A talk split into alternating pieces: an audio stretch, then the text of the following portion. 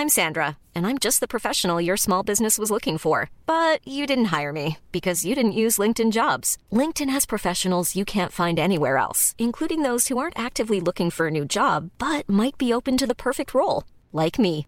In a given month, over 70% of LinkedIn users don't visit other leading job sites. So if you're not looking on LinkedIn, you'll miss out on great candidates like Sandra. Start hiring professionals like a professional. Post your free job on linkedin.com/people today.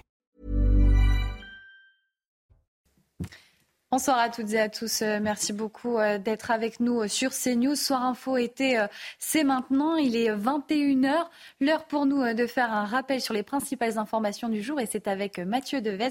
Mathieu, bonsoir. Bonsoir Célia et bonsoir à tous. Et à la une, un enfant de 12 ans est mort dans un accident de minibus sur une route départementale du village de Weyes. C'est dans le Lot-et-Garonne. L'accident s'est produit vendredi aux alentours de 18h. Le conducteur de 26 ans a été placé en garde à vue. On fait le point avec Tancred Guillotel et Jérôme Rampenou. Au bord de cette route départementale, les restes de la carcasse du minibus accidenté. À son bord se trouvaient huit personnes, dont sept enfants âgés de 11 à 13 ans, lorsqu'il est sorti de la route aux alentours de 18h vendredi soir. Le minibus, alors qu'il circulait sur une départementale, une ligne droite, euh, est sorti de sa trajectoire, a traversé la voie opposée, donc a traversé euh, toute la chaussée, euh, pour venir percuter violemment un parapet en béton. Les enfants revenaient d'une activité aquatique vers le centre de vacances de Somméjean, qui accueille une soixantaine d'enfants. Le chauffeur âgé de 26 ans a été placé en garde à vue dans la nuit de vendredi à samedi.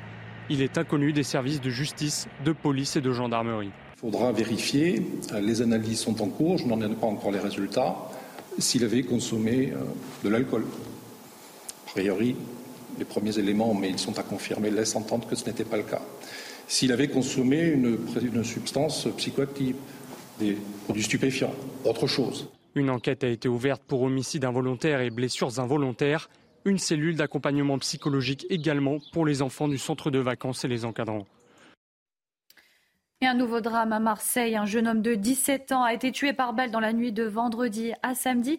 Les faits se sont produits dans la cité des Rosiers, une cité des quartiers nord de la ville. La victime était connue de la police et de la justice pour des affaires de stupéfiants. L'enquête a été confiée à la police judiciaire. Retour sur ce drame avec Sarah Fenzari. Dans la nuit de vendredi à samedi à Marseille, aux alentours de 4 heures du matin, un jeune homme de 17 ans est décédé euh, par balle dans la cité des Rosiers, dans le 14e arrondissement. L'individu était euh, connu des services de police pour trafic de stupéfiants et extorsion. Il avait même été euh, déjà visé par des tirs en avril dernier. La cité des Rosiers est souvent le théâtre de violences avec armes. Le 21 août, un homme d'une trentaine d'années y a été blessé. En début de mois, un homme y est même décédé du même mode opératoire. Ce mois d'août est particulièrement meurtrier dans la cité phocéenne avec huit individus qui ont été tués dans des règlements de compte. Selon nos informations, 35 personnes en lien avec le trafic de stupéfiants sont décédées depuis le début de l'année.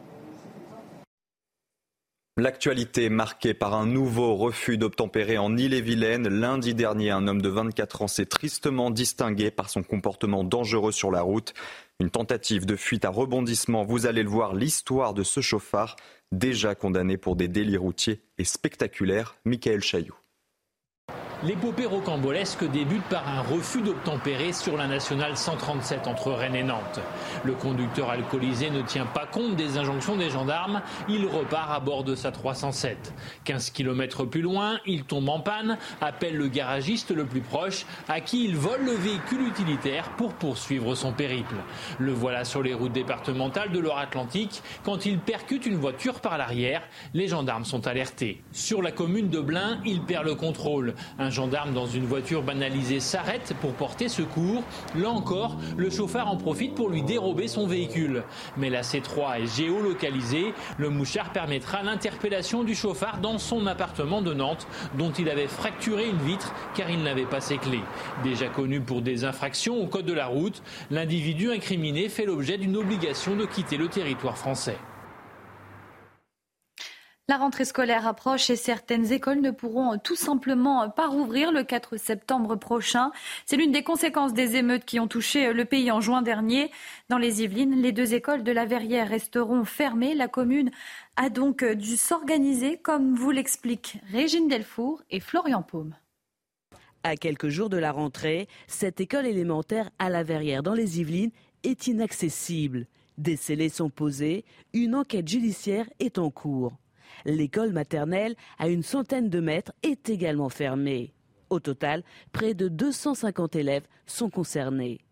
Le 28 juin dernier, lors des émeutes, après la mort de Naël, les deux établissements ont été incendiés. Le montant des réparations est faramineux.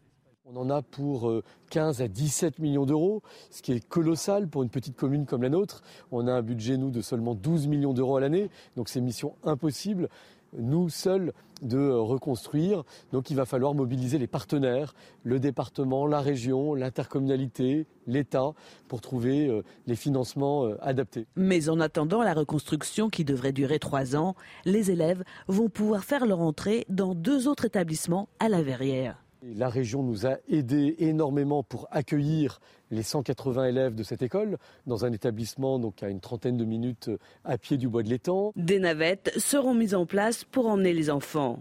Malgré le chamboulement, ce chef d'établissement voit le côté positif de cette expérience inédite. Ça représente sept classes qui vont arriver, donc des classes du CP au CM2, deux écoles dans une, avec deux directions. Euh, je pense que ça va être très intéressant et un modèle à suivre à mon avis. Les enfants de l'école maternelle seront quant à eux accueillis dans l'autre maternelle du quartier. Dans l'actualité politique, Elisabeth Borne sera demain à Tourcoing pour la rentrée de Gérald Darmanin. Le ministre de l'Intérieur est en déplacement dans la ville dont il a été le maire et il ne cache plus ses ambitions pour 2027. Gérald Darmanin entend démontrer l'étendue de ses soutiens. Il tiendra notamment un discours sur les thèmes du travail, de l'écologie et de la sécurité. Emmanuel Macron, euh, quant à lui, officialise son invitation aux partis politiques pour une grande réunion ce mercredi. Dans un courrier adressé aux partis, le chef de l'État affiche son objectif bâtir ensemble des textes législatifs et ouvrir la voie, le cas échéant, à des référendums. Son gouvernement se heurte en effet à l'absence de majorité absolue à l'Assemblée nationale. Et dans le reste de l'actualité, après une semaine sur les routes, le convoi de l'eau est arrivé à Paris. Plus d'un millier de personnes ont défilé aujourd'hui dans les rues de la capitale. Les opposants aux méga-bassines dénoncent l'absence de suspension des chantiers et promettent de nouvelles actions contre ces projets controversés. Julien Leguet est porte-parole du collectif Bassine Non Merci. L'enjeu, c'était de venir jusqu'à Paris et de porter ce message à l'international qu'en France, il y a une guerre de l'eau larvée, qu'en France, il y a des gens qui se battent pour l'eau et qu'en France, bah, il y a des institutions qui sont vérolées, euh, notamment par la FNSEA, le syndicat euh, majoritaire qui euh, marche en pleine cogestion avec le gouvernement Macron. Très clairement, ce qu'on a vu à l'agence de l'eau, c'est que c'est cette simple alliance FNSEA-Macronie bah, qui pèse face à toutes les autres sphères de la société. Le mois de juillet a atteint des chiffres records en matière d'immigration. Selon l'Agence européenne de garde-frontières et de garde-côtes, près de 42 700 passages irréguliers ont été détectés aux frontières extérieures de l'Union européenne, soit une hausse de 19% en un an. Les détails de Sarah Varny. Au cours des sept premiers mois de l'année, le flux migratoire clandestin en direction de l'Union européenne a augmenté, plus 13%, soit plus de 176 000 passages irréguliers détectés par Frontex. La principale voie migratoire reste la Méditerranée centrale. Le nombre de traversées irrégulières y a plus que doublé, plus 115% par rapport à l'an passé sur la même période, soit près de 90 000 passages détectés. Un itinéraire qui représente plus de la moitié des traversées irrégulières vers l'Europe, alors que les autres routes migratoires ont-elles diminué en 2023. Le seul mois de juillet a atteint des chiffres records. Près de 42 700 passages clandestins ont été détectés aux frontières extérieures de l'Union européenne, soit une hausse de 19% sur un an, le plus élevé depuis mars 2016. Face à cette hausse du flux migratoire, les contrôles se multiplient et les préfets locaux demandent des effectifs supplémentaires. Près de 2800 officiers permanents et membres du personnel de Frontex sont déjà mobilisés aux frontières extérieures de l'Union européenne. La Méditerranée est la route migratoire la plus meurtrière au monde. Plus de 1800 personnes ont péri depuis janvier dans des naufrages en Méditerranée centrale selon les Nations Unies, soit plus du double de l'an dernier. Une pression migratoire accrue sur cette route qui, selon Frontex, pourrait persister dans les mois à venir. Au Niger, la junte au pouvoir demande le départ de l'ambassadeur de France sous 48 heures. Les militaires justifient cette décision par, je cite, des agissements du gouvernement français contraires aux intérêts du Niger. Et aujourd'hui, environ 20 000 personnes se sont rassemblées à Niamey, la capitale du pays, pour soutenir le régime militaire issu d'un coup d'État. Et c'est un baiser euh, forcé qui met le feu aux poudres en Espagne, celui du président de la Fédération espagnole de football à Jennifer Hermoso, la joueuse tout juste championne du monde. Luis Rubiales a été euh, suspendu par la FIFA de toute activité euh, liée au football au niveau national et international. La joueuse se dit victime d'une agression, d'un acte sexiste et sans aucun consentement de sa part. Enfin, en Formule 1, huitième pole position de la saison pour Max Verstappen. Sur ses terres, le pilote Red Bull a décroché la pole position du Grand Prix des Pays-Bas. Il devance Lando Norris et George Russell. Côté français, Esteban Ocon a été éliminé en Q1, son coéquipier Pierre Gasly en Q2. Et demain, vous pourrez suivre la course dès 15h sur Canal+. Voilà, c'est la fin de ce journal. Tout de suite, c'est à vous, chère série. Allez-y. Merci beaucoup Mathieu Devez. On vous retrouve à 22h pour un prochain point euh, sur l'actualité. Euh, pour, pour notre part, on marque une courte pause dans Soir Info été avant d'accueillir mes invités et d'ouvrir le débat. À tout de suite. Bonsoir, euh, vous êtes bien euh, dans Soir Info été euh, sur CNews. Merci beaucoup d'être avec nous. À 7h, 21h15, c'est l'heure de l'interview. Et ce soir, nous sommes en visioconférence avec Jean-Philippe Delsol, avocat fiscaliste. Nous allons aborder avec vous, maître, la question de la taxe foncière. Mais juste avant, on va regarder ce sujet et toutes les explications de Dounia Tengour. En cette rentrée, la taxe foncière connaît une hausse spectaculaire, la plus forte depuis plus de 30 ans avec une augmentation qui s'élève à 7,1% cette année contre 3,4% l'année dernière. Cette hausse s'explique notamment par la suppression de la taxe d'habitation. Les mairies n'ont plus que la taxe foncière, donc les propriétaires sur lesquels aller prélever un impôt.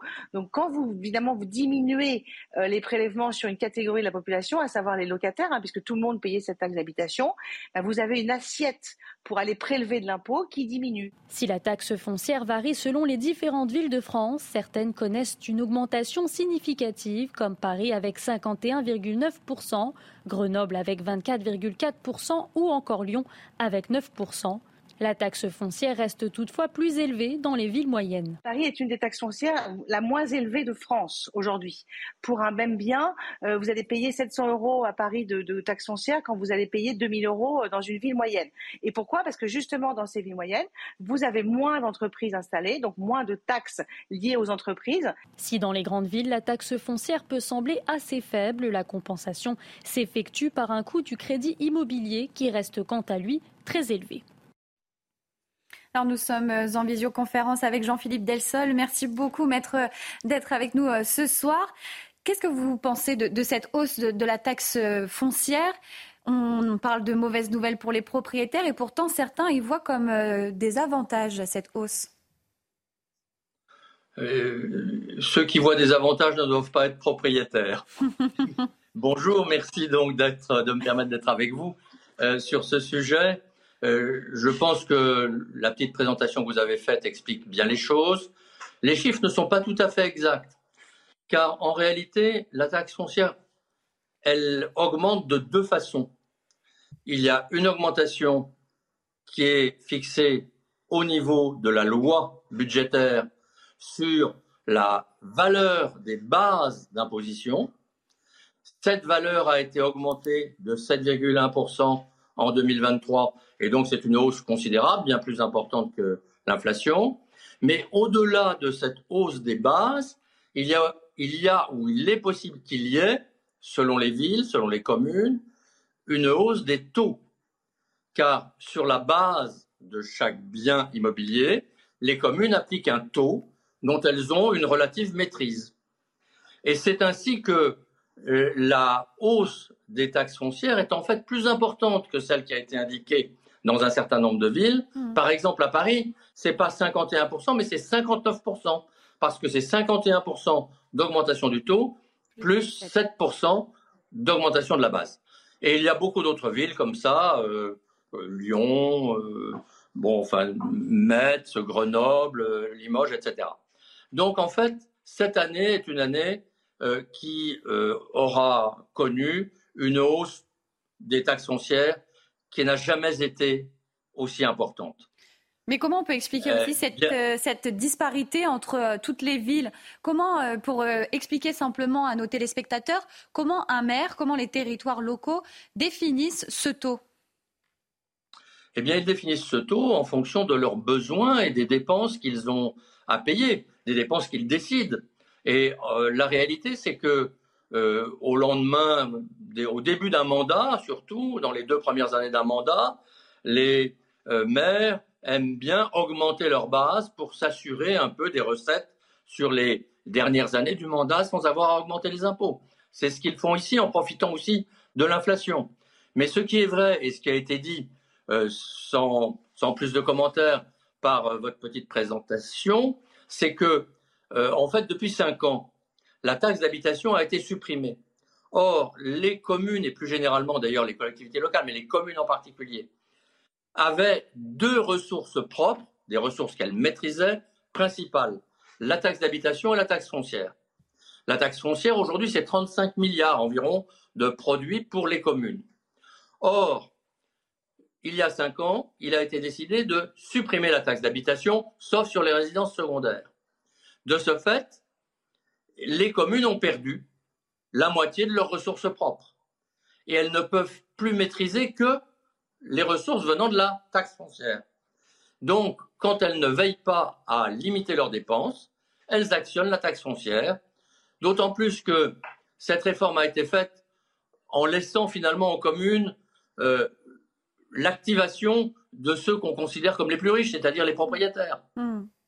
En réalité, les propriétaires ne sont pas toujours les plus riches. Beaucoup de petits retraités vivent euh, du fait qu'ils ont gardé un bien euh, en propriété parce qu'ils l'ont acquis avec euh, leur épargne tout au long de leur vie, ou qu'ils ont un bien qu'ils donnent en location qui leur fait un complément de revenu. Ils ne sont pas riches pour autant.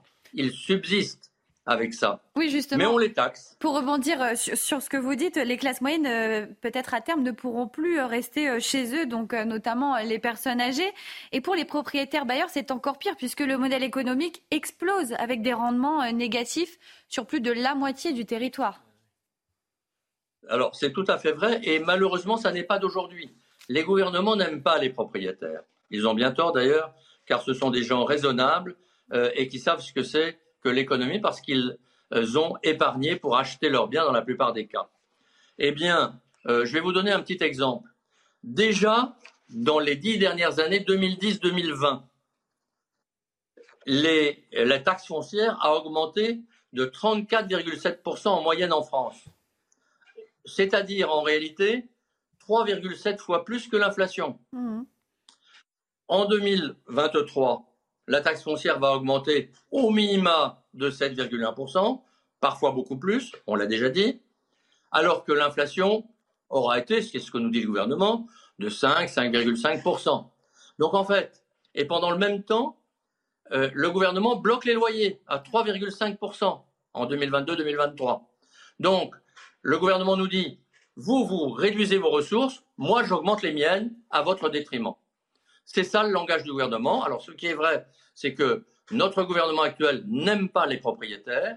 Il l'a démontré en augmentant la CSG sur les revenus des loyers, euh, comme sur les retraités d'ailleurs, euh, alors même que pour les autres catégories de revenus, il a compensé la hausse de CSG. Donc, il n'aime pas les propriétaires. Et je crois que euh, il y a en fait en France aujourd'hui une sorte d'idéologie qui veut lutter contre la propriété, peut-être à la base d'une sorte de euh, d'égalitarisme malfaisant et euh, incompréhensible. Et puis c'est quand même un, mauvais signal pour le marché immobilier. Est-ce que le, marché va être perturbé Il va être compliqué de, de se loger avec cette augmentation? Alors c'est tout à fait évident, avec le think tank que je préside, l'IREF, nous alertons depuis des mois en disant euh, attention, euh, à force de surtaxer la propriété, eh bien, on va détruire le marché de cette propriété. Et c'est ce qui se passe. Et Madame Borne veut euh, en fait essayer de redoper le marché immobilier. Comment? En favorisant quelques aides, quelques subventions. C'est pas comme ça qu'un marché fonctionne. Il marche pas avec des aides d'État. Il marche avec euh, la vérité des prix et des prix libres. Et en réalité, les prix de l'immobilier ne sont plus libres. Et c'est pour ça, c'est l'une des causes de l'arrêt du marché immobilier. Et quelle serait euh, la solution à cette hausse pour, euh, pour le gouvernement? Qu'est-ce que vous proposez, vous, en tant qu'avocat fiscaliste, pour, euh, pour que le gouvernement s'y retrouve dans, dans son budget, mais pour que l'on impacte le moins possible les propriétaires? Le meilleur moyen, vous savez, au-delà d'un certain niveau de taxation, il faut baisser les taxes pour que le produit des taxes augmente. Il faut donc que finalement, on retrouve un niveau raisonnable de taxation, ce qui n'est pas le cas en France. Je vous donne juste deux petits chiffres. En France, les prélèvements sur la propriété des ménages, ils sont de plus de 4,5% par an du produit intérieur brut, c'est-à-dire de la richesse française. En Allemagne, 1%, hmm. c'est-à-dire 4,5 fois moins. Et pour les prélèvements sur le revenu de la propriété des ménages, c'est du même ordre. 1,85% en France du PIB, moins de 0,7 en Allemagne. Alors il faut réduire, il faut revenir à un niveau raisonnable, mais pas que. Parce que la propriété souffre aujourd'hui, et la propriété immobilière en particulier, non seulement d'un trop fort taux de taxation, mais également de trop de contraintes administratives. Il faut donc qu'on revienne sur euh, ces, ces règlements absurdes qui sont en train d'être mis en œuvre concernant le, notamment euh, la, euh, la, qualité des logements avec des, euh, des qualifications de ces logements selon, vous savez, un indice de DPE de F, E, D, etc. jusqu'à A, sachant que F, E, D, ce sont les moins bons scores. Et ce qui est dit aujourd'hui, c'est qu'en 2025, les logements F pourront plus être loués.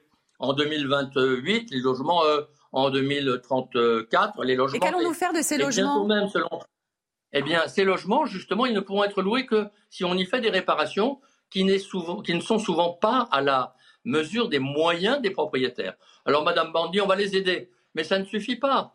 Et ce n'est pas ce que demandent les propriétaires. Je pense qu'il faut se donner du temps, beaucoup plus de temps, et il faut libérer les propriétaires. Euh, en fait, on est en train de supprimer les offres de logement avec ces réglementations, et l'Europe va d'ailleurs faire pareil parce que l'Europe est en train de euh, d'élaborer un projet de directive qui interdira de vendre ces logements. Et donc, en ce moment, à ce moment-là, eh bien, il y a un, un certain nombre de logements qui seront voués à la destruction ou qui resteront inoccupés, qui vont devenir insalubres. Et en réalité, on est en train de tuer le marché immobilier.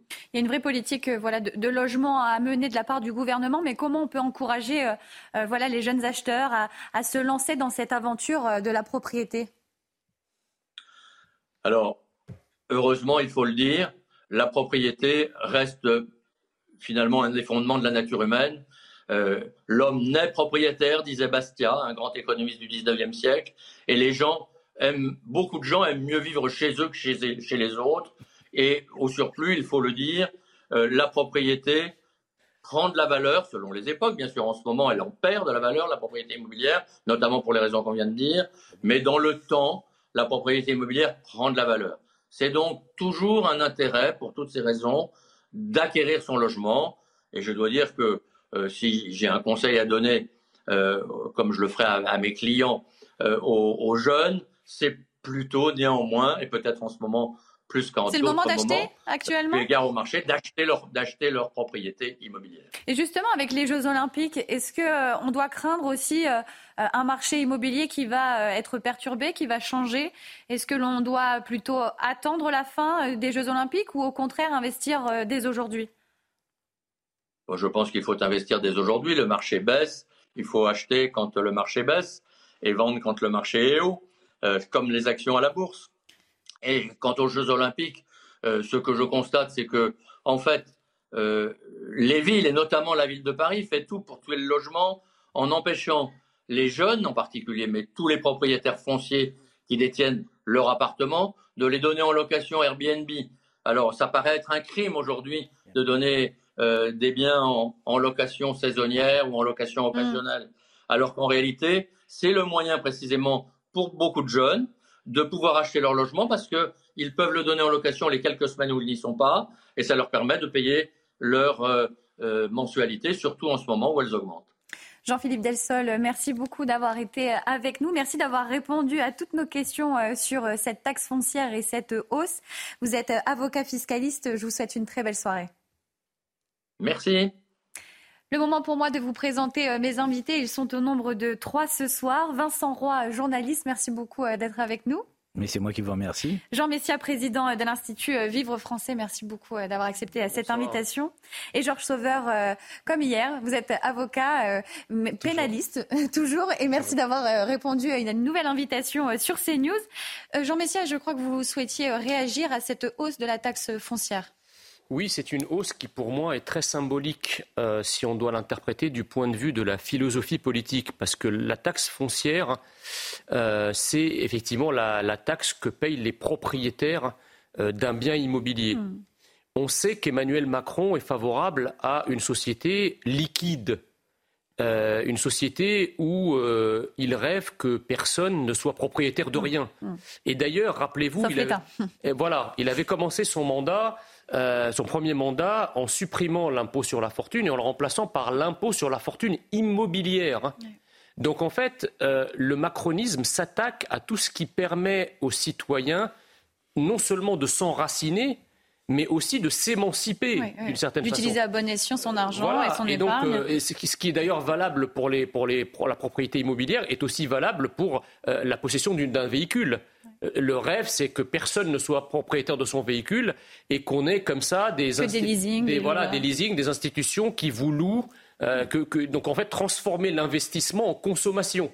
Voyez? Emmanuel, Macron, Emmanuel Macron s'attaque plus au patrimoine pour une société endettée ou plutôt qui, qui a besoin de l'État? Et alors exactement. Et donc le, le, problème, si vous voulez, c'est que donc ça, c'est je, je, dirais l'interprétation structurelle, mais vous avez aussi euh, une interprétation plus conjoncturelle. Enfin, quand le gouvernement prétend qu'il fait tout pour améliorer le pouvoir d'achat des Français en cette euh, période d'inflation, euh, euh, voire d'hyperinflation, notamment sur les produits de première nécessité, comment en même temps alourdir la, fiscalité? Parce que on a eu Madame Borne qui s'est engagée à ne pas augmenter les taxes. En réalité, il y aura, le, magazine Capital a fait un intéressant dossier sur la question, il y aura 8 milliards de taxes et d'impôts. Alors, euh, Elisabeth Borne joue un peu sur les mots. Il y aura, elle dit un pas d'imposition supplémentaire. Elle parle sans doute de l'impôt sur le revenu, qui probablement ne s'alourdira pas, mais ça ne veut pas dire. Parce qu'il est déjà très lourd aussi. Exactement. et, il pèse surtout sur 40% des Français et non sur la totalité. En revanche, euh, euh, le taux de prélèvement obligatoire va monter. il y a la taxe foncière, donc la taxation des autoroutes et des aéroports, les taxes sur les billets d'avion, la taxe éco-contribution, la taxe sur le gazole non routier pour le BTP et l'agriculture, euh, de nouvelles taxes sur l'alcool. Enfin, la liste est très longue et tout ça intervient à un moment économique où les Français n'en peuvent mais. Georges Sauveur, euh, une réaction sur cette hausse. Déjà, est-ce que vous êtes peut-être propriétaire? Est-ce que ça va vous impacter euh, personnellement? Je vais, répondre plutôt de manière générale, si vous me permettez. Je, pointe une formidable contradiction. Nous entendons tous que l'électorat de base de M. Macron est constitué du troisième âge et des retraités. Et il y a une formidable contradiction dans cette politique. Pourquoi? Parce que les retraités sont statistiquement davantage propriétaires que les jeunes générations. Et donc, les retraités, s'ils étaient logiques, ils ne voteraient pas pour Emmanuel Macron, puisqu'ils ne pourraient pas accepter de voter pour quelqu'un qui augmente leurs impôts. Première contradiction. Deuxième contradiction, lorsque mon confrère euh, Delsol indiquait que ce gouvernement n'aime pas les propriétaires. Malheureusement, les faits lui donnent raison.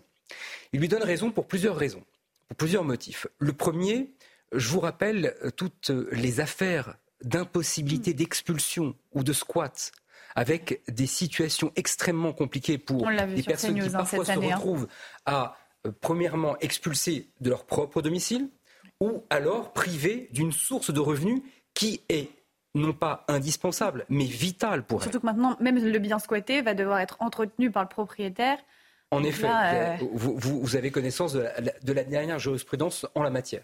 Un autre point de, contradiction, c'est il est indiqué depuis plusieurs mois, voire plusieurs années, que les impôts des Français ne seront pas augmentés. Les propos de mon confrère tout à l'heure étaient clairs. Ce qui a été donné d'un côté par la taxe d'habitation supprimée sur les logements principaux a été repris de l'autre par la taxe foncière, étant ajouté qu'avec le plafonnement des loyers dans les grandes villes, il est impossible pour les propriétaires de répercuter ça sur le loyer. Et enfin, c'est mon dernier point, mon confrère a, ajouté tout à l'heure la perspective de la part de l'Union européenne de l'interdiction de vendre certains logements qui seraient catégorie F ou E ou même en deçà. Ce serait une catastrophe parce que si les personnes qui ont ces idées-là croient rendre service aux locataires, la réalité, c'est qu'ils vont diminuer le parc de location, ils vont donc mécaniquement augmenter les loyers et donc les personnes qui non seulement n'auront pas la capacité d'acheter, n'auront pas non plus la capacité de louer un logement parce que ces logements seront trop rares, donc trop chers. Et puis, on, l'a vu, ça concerne aussi euh, ces logements qui se trouvent peut-être dans les stations euh, de sport d'hiver. Euh, cette, année, on en avait parlé sur CNews. Il y avait beaucoup de propriétaires qui s'inquiétaient. Il y a des stations qui vont peut-être devoir totalement rénover, des barres d'immeubles détruites pour être rénovées. Vincent Roy, on va vers un marché de l'immobilier français euh, qui, va être euh, très inquiétant pour la future génération qui, qui souhaite peut-être acheter Non, mais c'est une honte cette affaire. Effectivement, à partir du moment où votre logement n'est plus euh, louable, et, que vous n'avez pas, et surtout que vous n'avez pas les moyens de manière à ce qu'il le redevienne, que vous n'avez pas les moyens de remettre de l'investissement de façon à l'isoler beaucoup mieux, de manière à ce qu'il passe la lettre de F à, à G où euh, euh, on se perd dans ces, avec les dates, les lettres. Le, Mais euh, on sait très bien que tout ça va rendre un certain nombre de logements non seulement à long terme insalubre, comme, comme, comme le disait Maître Delsol, mais que de surcroît, les propriétaires ne pourront plus rien en faire. Que vont devenir, que vont mm. devenir ces logements? Mm. Ce qui est vrai pour les stations de ski est aussi vrai pour un certain nombre de logements, et, et les propriétaires vont se retrouver dans une véritable panade. Allez, désormais, on prend la route de Nîmes avec ce drame. Cette semaine, deux personnes ont perdu la vie. Un enfant de 10 ans, victime collatérale d'un règlement de compte, et un jeune homme de 18 ans. L'association Stand Up a souhaité maintenir le concert de, rap prévu ce samedi pour faire revivre le quartier à Pisevin. Une marche en soutien aux victimes a également été organisée. Je vous laisse écouter les précisions de Thibaut Marcheteau, accompagné de Fabrice Elsner, nos envoyés spéciaux sur le terrain. Même si cette marche blanche n'a pas été autorisée par la préfecture, une cinquantaine d'habitants et des connaissances de la famille du jeune Fayed ont tenu à marcher seulement quelques mètres à travers les rues de cette cité Pissevin pour rendre hommage à ce jeune garçon de 10 ans décédé malheureusement sous les balles d'une Kalachnikov à cause du trafic de drogue. Le cortège a ensuite rejoint ce concert associatif qui était lui prévu de longue date. Les organisateurs ont ensuite pu prononcer un mot.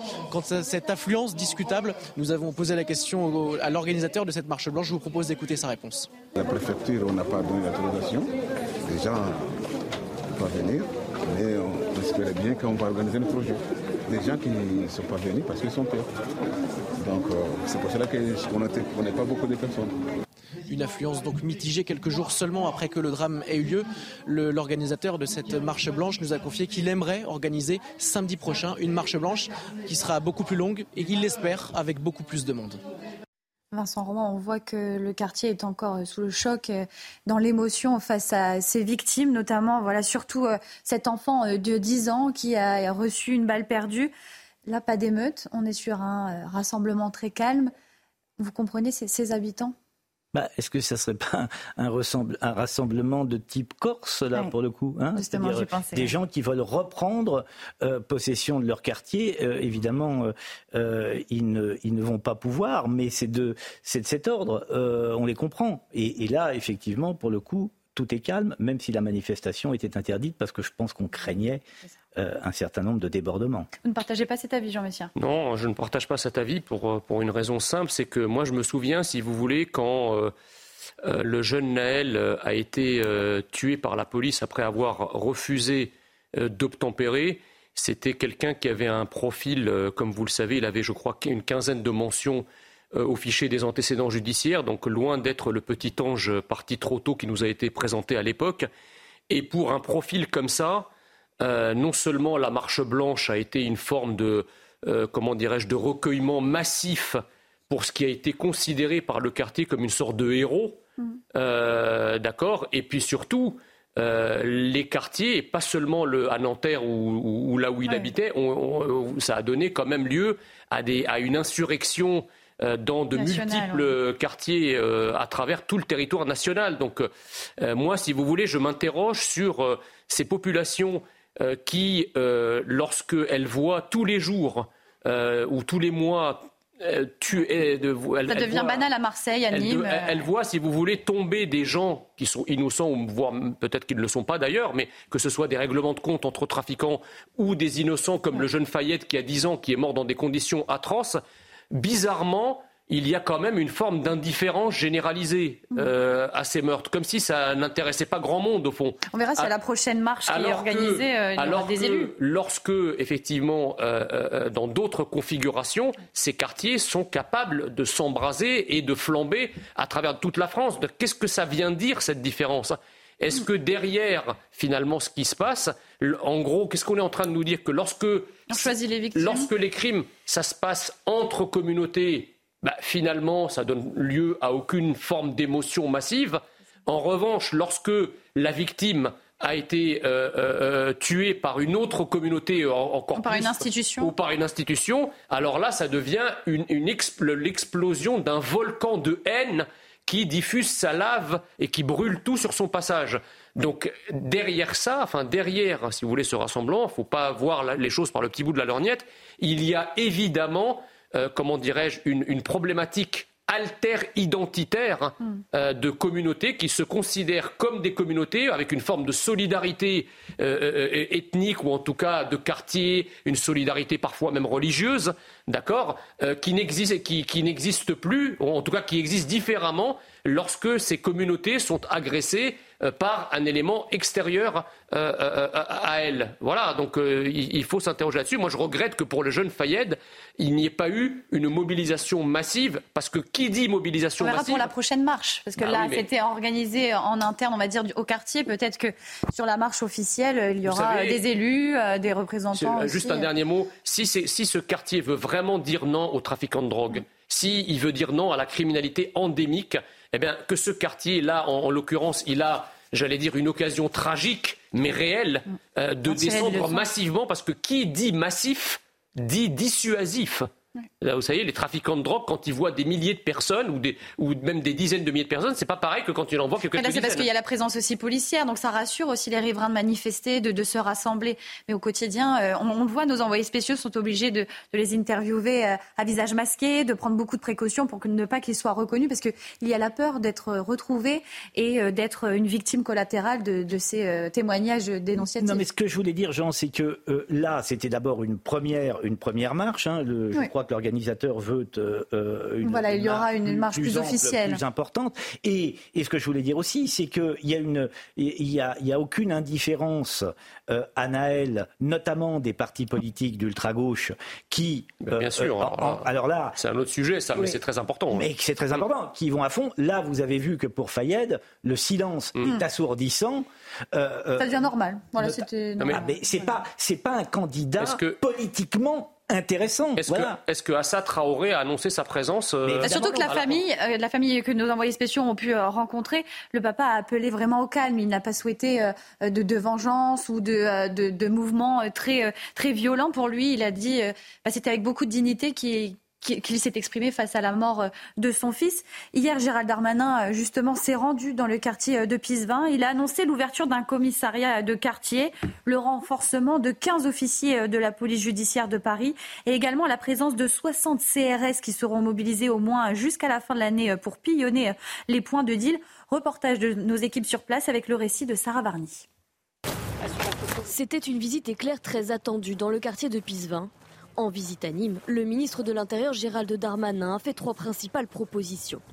L'arrivée de 15 officiers de police judiciaire supplémentaires, la présence d'une unité de 60 CRS qui restera à demeure dans le Gard, mais aussi la création d'un groupe interministériel de recherche pour enquêter spécifiquement sur le blanchiment de l'argent de la drogue. Lors de son déplacement dans le quartier de Pisevin, le ministre de l'Intérieur s'est dit comprendre la détresse de la population. Ils ont raison de demander de la part des pouvoirs publics, et notamment à l'État, une réponse ferme. Ils l'auront.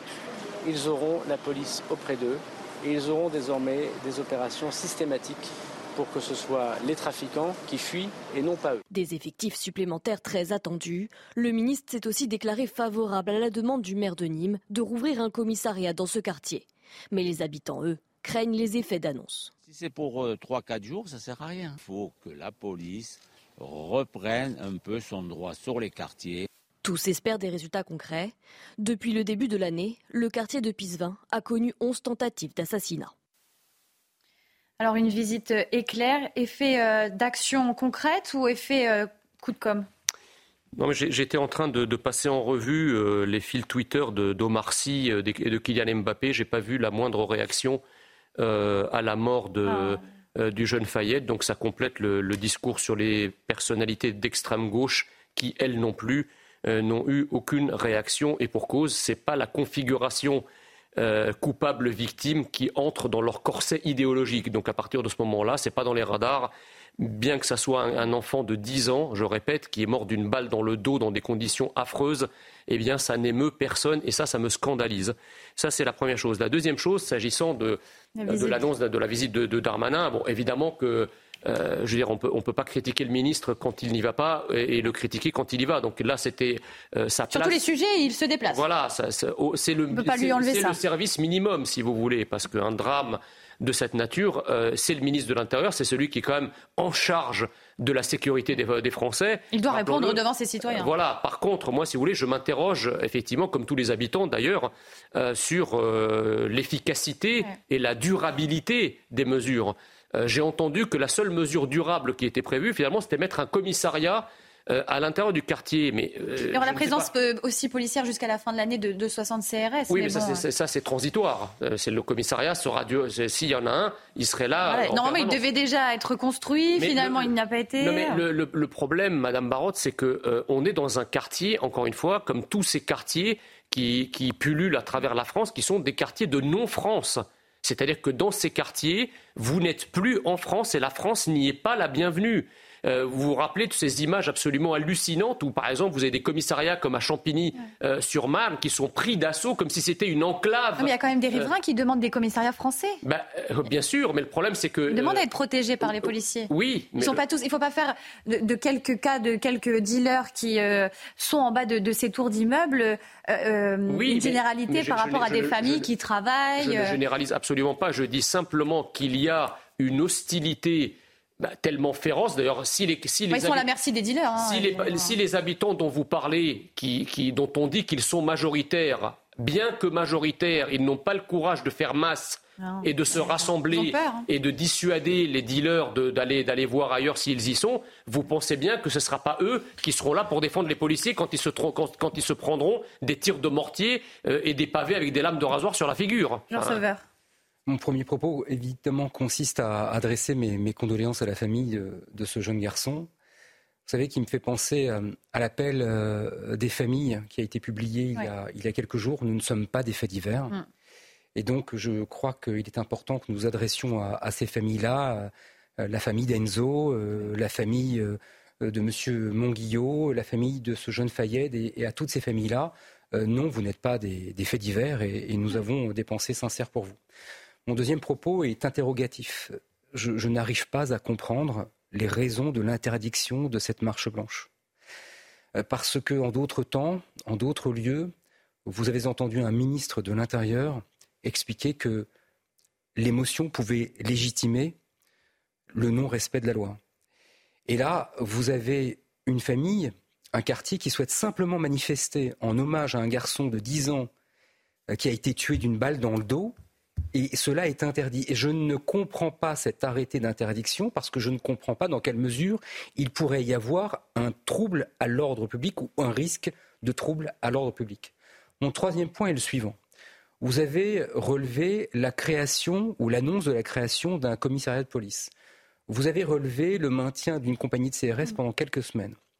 Je note un point qui, à mon sens, procéduralement et en ma qualité de juriste, et, à mon sens, plus important. C'est la création de ce GIR, de ce groupe d'enquête et de recherche.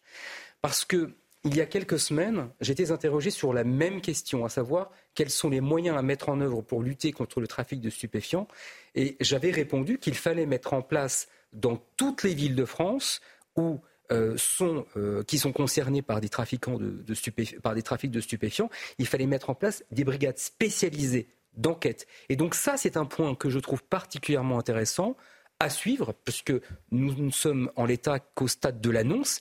Mais en revanche, 60 personnes qui seront dédiées à ces enquêtes, à cette recherche, et notamment, point très important, à la recherche de la question qui est la plus cruciale, le blanchiment de l'argent, ça c'est un point fondamental. Alors pour revenir sur, sur vos propos aussi, pour compléter, compléter, tout ça, une marche blanche donc euh, déclarée en préfecture est prévue euh, samedi prochain.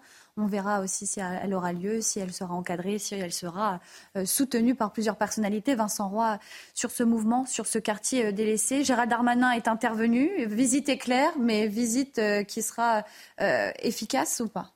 Attention parce que, euh, comme il n'y a pas de vision euh, globale, là, hmm. euh, on répond dans l'urgence à, on vient constater un à ce qui se passe, on vient constater. Et puis, voilà, on ne peut pas ne, ne, pas rien faire, encore une fois. Mais attention à ce qu'on ne déplace pas le problème, parce que si vous mettez du bleu, plus vous mettez du bleu, effectivement, comme là, le quartier va être sous la loupe. De la police, d'une certaine façon. Euh, évidemment, on peut s'attendre à ce qu'il y ait moins de trafic, mais on peut s'attendre aussi à ce qu'on déplace le trafic. Parfois dans les centres-villes. Et que le trafic ait lieu précisément ailleurs, là où les policiers ne sont pas. Il n'y a pas de, il me semble pas que pour l'instant on se soit attaqué au problème de la drogue en France, dont je vous rappelle mm. hein, qu'elle est euh, championne d'Europe, et à la fois du trafic et, de la, consommation. Comme on n'a pas une vision globale de, de, euh, de cette question, j'ai peur qu'on ne fasse que déplacer le problème. Mais enfin, vous, avez, vous avez d'autant plus raison que je le signalais il y a quelque temps, puisque j'indiquais je rappelais l'explosion du trafic de stupéfiants dans les moyennes et surtout dans les petites villes de province. Absolument. Alors avec la présence importante des forces de l'ordre à Nîmes, l'ordre et le calme commence à revenir petit à petit. De nombreux contrôles sont organisés. Nos reporters sur place ont pu participer à l'un d'entre eux, notamment dans une mosquée euh, clandestine. Thibault Marcheteau, accompagné de Fabrice Elsner. Si le calme est revenu ici à Pissevin, les contrôles, eux, s'intensifient. Nous avons pu assister avec Fabrice Elsner et Sacha Robin à un contrôle de police, de CRS, mais également de brigades cynophiles à l'intérieur de cette cité. Et ce qu'on peut vous dire, c'est que c'est un véritable labyrinthe, euh, des nombreuses pièces euh, totalement délabrées, et notamment cette mosquée clandestine à l'intérieur des sous-sols qui a été découverte par les enquêteurs. Ils étaient à la recherche de produits stupéfiants. Ils n'en ont pas trouvé euh, lors de cette opération. Ils ont trouvé cependant des indices, vous le voyez, comme cette seringue qui a été retrouvée. Ça a permis aux enquêteurs d'en conclure que certaines personnes venaient consommer également de la drogue à l'intérieur de ces sous-sols de la cité Pissevin. Dans les prochains jours, les contrôles comme celui-ci devraient s'intensifier. On est sur des contrôles de plus en plus fréquents, là, avec cette présence policière qui augmente. Là, on, vient de voir Jean Messia, une présence quand même de consommation de drogue dans une mosquée clandestine il faut s'attaquer euh, à quel problème à la base avant de, s'attaquer euh, au, trafic de drogue? Bah, c'est, bizarre. Pourquoi les islamistes ne sont pas intervenus dans la mosquée clandestine pour en chasser euh, des gens qui pratiquent une activité qui est contraire à ce pourquoi le lieu est prévu, même clandestin? Hmm. pourquoi ils ferment les yeux là-dessus? Ça, c'est la première chose. Donc, c'est assez, assez étonnant. et bien sûr que la lutte contre la drogue euh, si vous voulez, moi je, suis un peu euh, époustouflé par le débat autour euh, de la lutte contre la drogue. Certains vous disent, finalement, pour en venir à bout de ces trafics qui gangrènent et pourrissent nos, quartiers et qui occasionnent périodiquement des morts, il faut c'est les consommateurs finalement qu'il faut, qu'il faut qui, en sont responsables. Mais que diantre si, les, oui. bah, si, les, si les consommateurs sont responsables, comment est-ce que vous expliquez que depuis des années on ne cesse d'alléger euh, euh, je dirais, les, peines, la sanction pénale, la sanction pénale sur les, sur les, consommateurs? On ne peut pas d'un côté dire les consommateurs sont responsables et de l'autre côté, depuis des années, la faire passer d'un crime à un délit et maintenant je crois que c'est une amende. Euh, qui est, parfois même pas donnée. Et qui est même pas donnée, donc c'est déjà c'est très incohérent.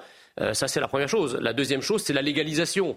Bah, la légalisation, c'est pareil, c'est une fausse bonne idée. Vous allez légaliser du cannabis avec un certain taux de THC qui, soit, qui, soit, compatible, comme en Allemagne, avec voilà, les, canons d'une forme de santé publique. de récréatif, mais de l'autre côté, ça laisse quand même les mafias vous proposer des, cannabis avec des taux de, THC vous permettant de planer plus haut et plus longtemps. Donc, il y aura toujours une concurrence. il, y aura, il, y aura, toujours une concurrence. Donc là, tout ça, c'est soit des incohérences euh, soit des fausses bonnes idées. Qu'est-ce qu'il faut faire? C'est évidemment la répression. Or, je crains que la seule chose qu'on critique aujourd'hui soit la chose qu'on n'a jamais véritablement tentée, c'est-à-dire une répression féroce, toujours partout, un harcèlement permanent euh, euh, des, trafiquants, une coopération internationale pour rétablir les frontières euh, et contrôler les marchandises qui arrivent chez nous, parce que vous savez, on ne peut pas dire que la, drogue arrive depuis l'étranger et nous expliquer que le, sans-frontiérisme est l'horizon indépassable de la politique. Donc il y a un moment, à quel moment, et là aussi, il faut être cohérent. Euh, pareil pour l'immigration, en tout cas les mouvements humains. Euh, la, drogue, elle arrive aussi par des go-fast, etc. Et, et, elle est dealée sur notre territoire très souvent par des gens qui sont soit des immigrés légaux, soit très, de plus en plus souvent des immigrés clandestins qui passent sous les radars euh, des contrôles. Donc tout ça doit être pensé. Il faut une stratégie nationale politique avec une main de fer et une volonté politique forte pour en venir à bout. Et je crains que c'est la seule chose qui n'ait pas été tentée jusqu'à aujourd'hui. on, en parlera juste, excusez-moi, Vincent Roy, juste après euh, la courte pause, excusez-moi. Euh, on en parlera justement aussi à Marseille où un, un, jeune homme de 17 ans est décédé. Nous en parlerons dans quelques instants. Restez sur CNews, l'information continue. 22h sur CNews, merci euh, beaucoup d'être avec nous. L'heure pour nous de faire un rappel sur les principales informations du jour et c'est avec Mathieu Devez. Mathieu, bonsoir. Bonsoir Célia, bonsoir à tous. À la une, un enfant de 12 ans est mort dans un accident de minibus sur une route départementale du village de Weyes. C'est dans le Lot-et-Garonne. L'accident s'est produit vendredi aux alentours de 18h. Le conducteur de 26 ans a été placé en garde à vue. On fait le point tout de suite avec Tancred Guillotel et Jérôme Rampenou. Au bord de cette route départementale, les restes de la carcasse du minibus accidenté. À son bord se trouvaient huit personnes, dont sept enfants âgés de 11 à 13 ans, lorsqu'il est sorti de la route aux alentours de 18h vendredi soir. Le minibus, alors qu'il circulait sur une départementale, une ligne droite, euh, est sorti de sa trajectoire, a traversé la voie opposée, donc a traversé euh, toute la chaussée, euh, pour venir percuter violemment un parapet en béton. Les enfants revenaient d'une activité aquatique vers le centre de vacances de Somméjean qui accueille une soixantaine d'enfants. Le chauffeur âgé de 26 ans a été placé en garde à vue dans la nuit de vendredi à samedi. Il est inconnu des services de justice, de police et de gendarmerie. Il faudra vérifier, euh, les analyses sont en cours, je n'en ai pas encore les résultats, s'il avait consommé euh, de l'alcool. A priori, les premiers éléments, mais ils sont à confirmer, laissent entendre que ce n'était pas le cas s'il avait consommé une, substance psychoactive, des produits stupéfiants, autre chose. Une enquête a été ouverte pour homicide involontaire et blessures involontaires. Une cellule d'accompagnement psychologique également pour les enfants du centre de vacances et les encadrants. Elisabeth Borne sera demain à Tourcoing pour la rentrée politique de Gérald Darmanin. Le ministre de l'Intérieur est en déplacement dans la ville dont il a été le maire. Et il ne cache plus ses ambitions pour 2027. Gérald Darmanin entend démontrer l'étendue de ses soutiens. Il tiendra notamment un discours sur les thèmes du travail, de l'écologie et de la sécurité. Emmanuel Macron officialise son invitation aux partis politiques pour une grande réunion ce mercredi. Dans un courrier adressé aux partis, le chef de l'État affiche son objectif bâtir, je cite, ensemble des textes législatifs et ouvrir la voie, le cas échéant, à des référendums. Son gouvernement se heurte en effet à l'absence de majorité absolue à l'Assemblée. La rentrée scolaire approche et certaines écoles ne pourront tout simplement pas rouvrir le 4 septembre prochain. C'est l'une des conséquences des émeutes qui ont touché le pays en juin dernier. Dans les Yvelines, les deux écoles de la Verrière resteront fermées. La commune a donc dû s'organiser, comme vous l'expliquent Régine Delfour et Florian Paume. À quelques jours de la rentrée, cette école élémentaire à la Verrière dans les Yvelines est inaccessible. Des scellés sont posés, une enquête judiciaire est en cours. L'école maternelle, à une centaine de mètres, est également fermée. Au total, près de 250 élèves sont concernés. Le 28 juin dernier, lors des émeutes, après la mort de Naël, les deux établissements ont été incendiés. Le montant des réparations est faramineux. On en a pour 15 à 17 millions d'euros, ce qui est colossal pour une petite commune comme la nôtre. On a un budget, nous, de seulement 12 millions d'euros à l'année, donc c'est mission impossible nous seuls de reconstruire. Donc il va falloir mobiliser les partenaires, le département, la région, l'intercommunalité, l'État, pour trouver euh, les financements euh, adaptés. Mais en attendant la reconstruction qui devrait durer trois ans, les élèves vont pouvoir faire leur entrée dans deux autres établissements à la Verrière. La région nous a aidés énormément pour accueillir les 180 élèves de cette école dans un établissement donc à une trentaine de minutes à pied du bois de l'étang. Des navettes seront mises en place pour emmener les enfants. Malgré le chamboulement, ce chef d'établissement voit le côté positif de cette expérience inédite. Ça représente sept classes qui vont arriver, donc des classes du CP au CM2, deux écoles dans une, avec deux directions. Euh, je pense que ça va être très intéressant et un modèle à suivre à mon avis. Les enfants de l'école maternelle seront quant à eux accueillis dans l'autre maternelle du quartier. Au Niger, la junte au pouvoir demande le départ de l'ambassadeur de France sous 48 heures. Les militaires justifient cette décision par, je cite, des agissements du gouvernement français contraires aux intérêts du Niger. Et aujourd'hui, environ 20 000 personnes se sont rassemblées à Niamey, la capitale du pays, pour soutenir le régime militaire issu d'un coup d'État. C'est un baiser forcé qui met le feu aux poudres en Espagne, celui du président de la Fédération espagnole de football à Jennifer Hermoso, la joueuse tout juste championne du monde. Luis Rubiales a été suspendu par la FIFA de toute activité liée au football au niveau national et international. La joueuse, quant à elle, se dit victime d'une agression, d'un acte sexiste et sans aucun consentement de sa part. Enfin, en Formule 1, huitième pole position de la saison pour Max Verstappen. Le pilote Red Bull l'a décroché sur ses terres lors du Grand Prix des Pays-Bas. Il devance Lando Norris et George Russell. Et côté français, Esteban Ocon a été éliminé en Q1, son coéquipier Pierre Gasly en Q2. Et demain, vous pourrez suivre bien sûr la course dès 15h sur Canal+. Voilà, c'est la fin de ce journal. Retrouvez tout de suite Célia Barotte et ses invités pour Soir Info. Merci beaucoup euh, Mathieu Devez. On se retrouve à 23h pour un prochain point sur l'actualité. Nous, euh, concernant euh, sur ce plateau, le débat continue après cette courte pause de publicité. Restez avec nous, l'information continue sur CNews.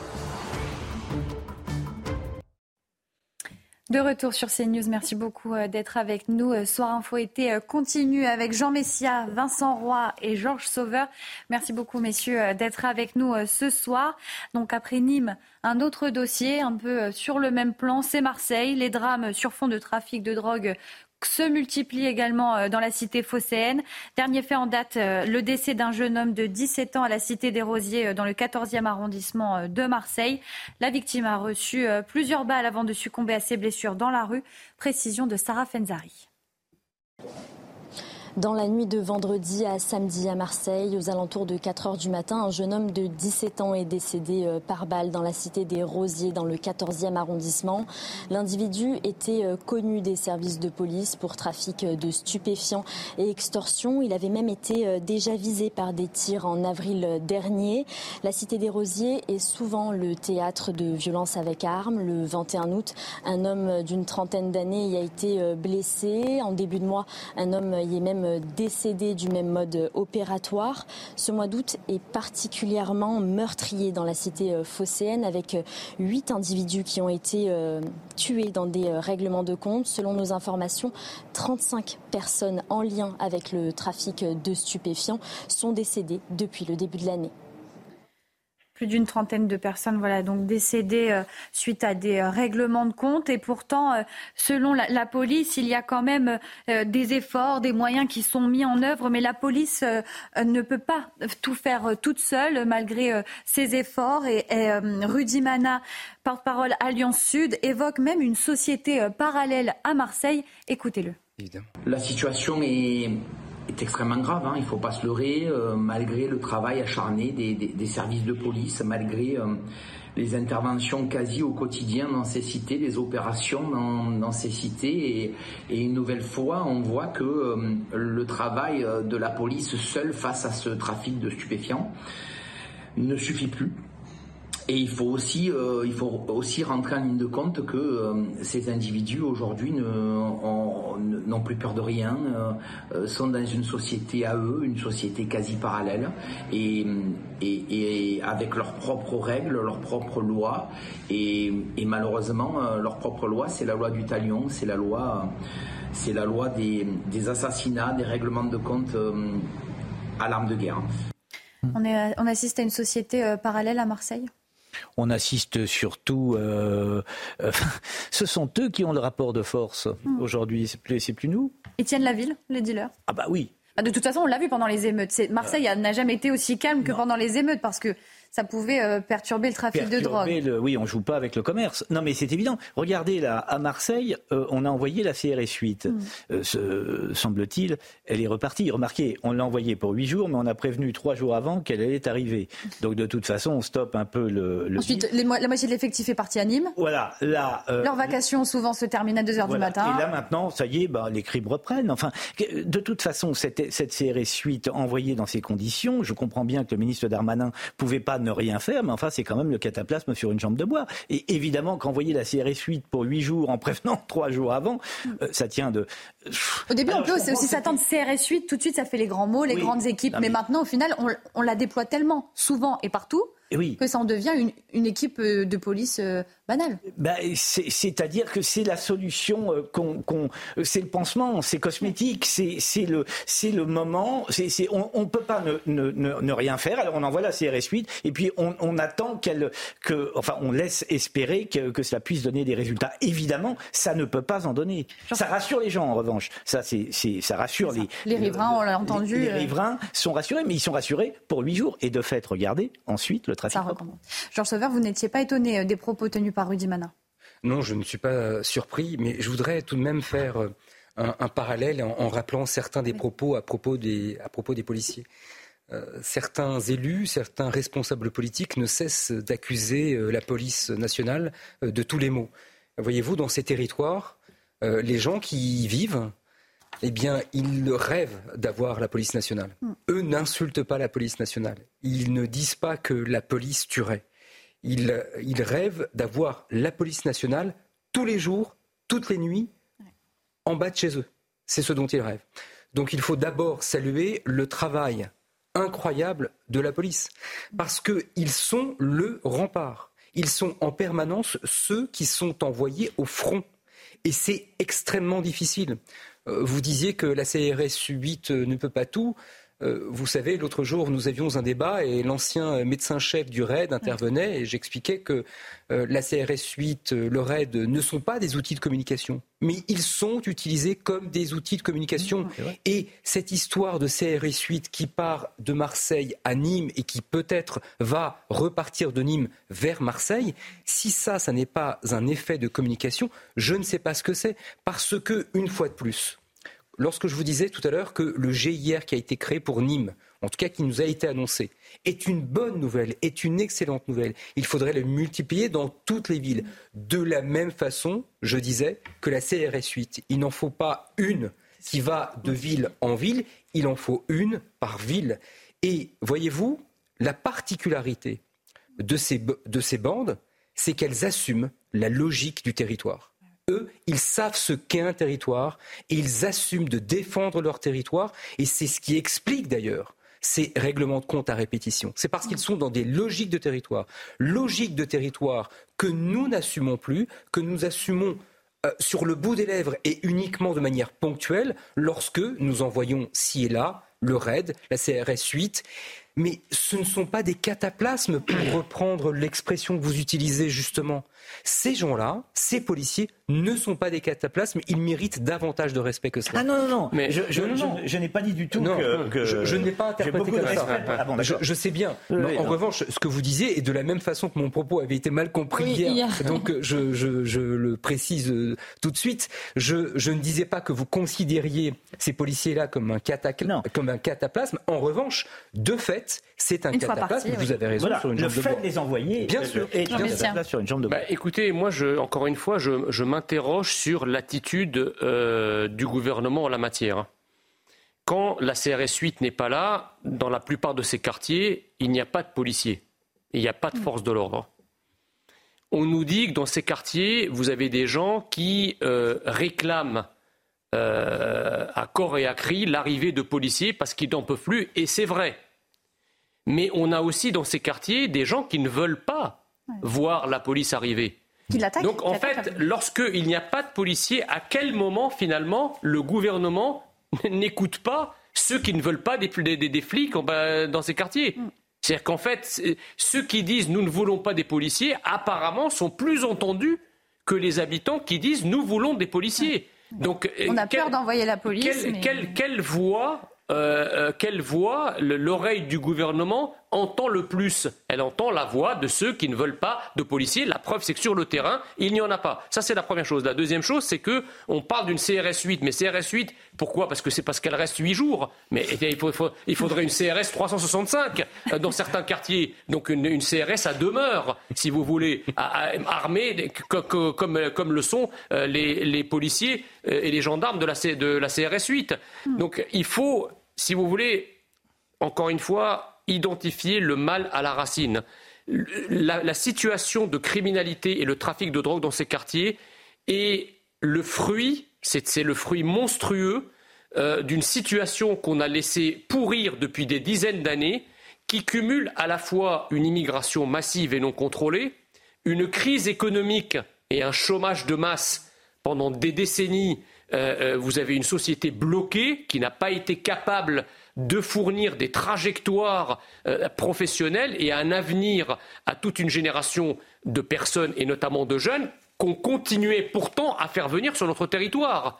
Donc ces populations qui viennent et qui en massivement et qui n'ont pas de perspective, et à qui en plus on explique que la France est un pays affreux malgré tout ce que la France euh, a, apporté et a donné à ses quartiers en termes de rénovation, bah, en termes de soins. Le, Marseille en grand. Exactement, tous ces milliards qui ont été, qui ont, qui ont été déversés. On aboutit à une situation où ces, ces populations sont, pris dans, sont prises dans une nasse d'accord, dont la seule manière finalement de sortir, c'est de trafiquer de la drogue, c'est je dirais, l'autre aspect du sécessionnisme de ces quartiers. C'est une sécession économique. D'ailleurs, on parle d'économie souterraine, ce n'est pas pour rien. Donc, premièrement, il faut arrêter immédiatement l'immigration. Deuxièmement, tous les clandestins qui se livrent à des trafics de drogue ou aux étrangers qui se livrent à des, trafics de drogue, il faut les mettre dans un avion pour chez eux, pour débarrasser de ces territoires des euh, personnes euh, qui les pourrissent. Et ceux qui sont français, il faut une justice implacable, donc il faut les arrêter, mais ça, c'est facile parce qu'en général, une réponse pénale systématique. Une réponse pénale systématique, la construction de dizaines de milliers de places de prison, et c'est comme ça qu'on arrivera à se débarrasser du, du problème. C'est pas euh, en, agissant sur la criminalité et la drogue comme si c'était des incendies de forêt provoqués par des, par des manifestations météorologiques sur lesquelles on n'aurait pas de prise et pour lesquelles on enverrait des pompiers les éteindre. C'est bien sûr utile, mais c'est pas ça qui va régler le problème durablement. Georges Sauveur, vous, vous parliez euh, voilà, du travail de la police, d'un travail considérable. On va écouter euh, Rudy Mana qui nous dresse un constat sur la situation à Marseille. Marseille, il y a plus de de 150 points de deal. Euh, il y, a, plus de 60 cités. Euh, dans chaque cité, parfois, il y a 2-3 points de deal. C'est extrêmement compliqué. C'est un océan, Marseille. Et on a des policiers qui arrivent avec leur petite cuillère tous les jours et tout seuls, malheureusement, et, ils vident l'océan, euh, une petite cuillère de cet océan. C'est ça notre vraie difficulté aujourd'hui on interpelle, je crois qu'on n'a jamais autant interpellé d'individus pour trafic de stupes, je crois qu'on n'a jamais saisi autant d'armes, je crois qu'on n'a jamais saisi autant de produits stupéfiants.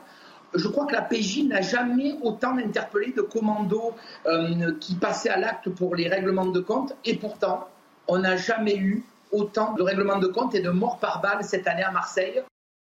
Des moyens euh, énormes, des résultats et pourtant, on a encore des morts qui sont de plus en plus jeunes, des auteurs aussi de plus en plus jeunes, ce genre Sauveur. En, réalité, ce qu'est en train de nous dire M. Mana, c'est que le trafic a pris une telle ampleur que les forces de l'ordre sont débordées. Mmh. C'est-à-dire que vous pouvez aujourd'hui consacrer les forces de l'ordre dont nous disposons, les forces d'enquête dont nous disposons, les moyens judiciaires dont nous disposons, ce qu'on entend ce que nous entendons en filigrane dans le propos de M. Mana, c'est nous sommes débordés. Mmh.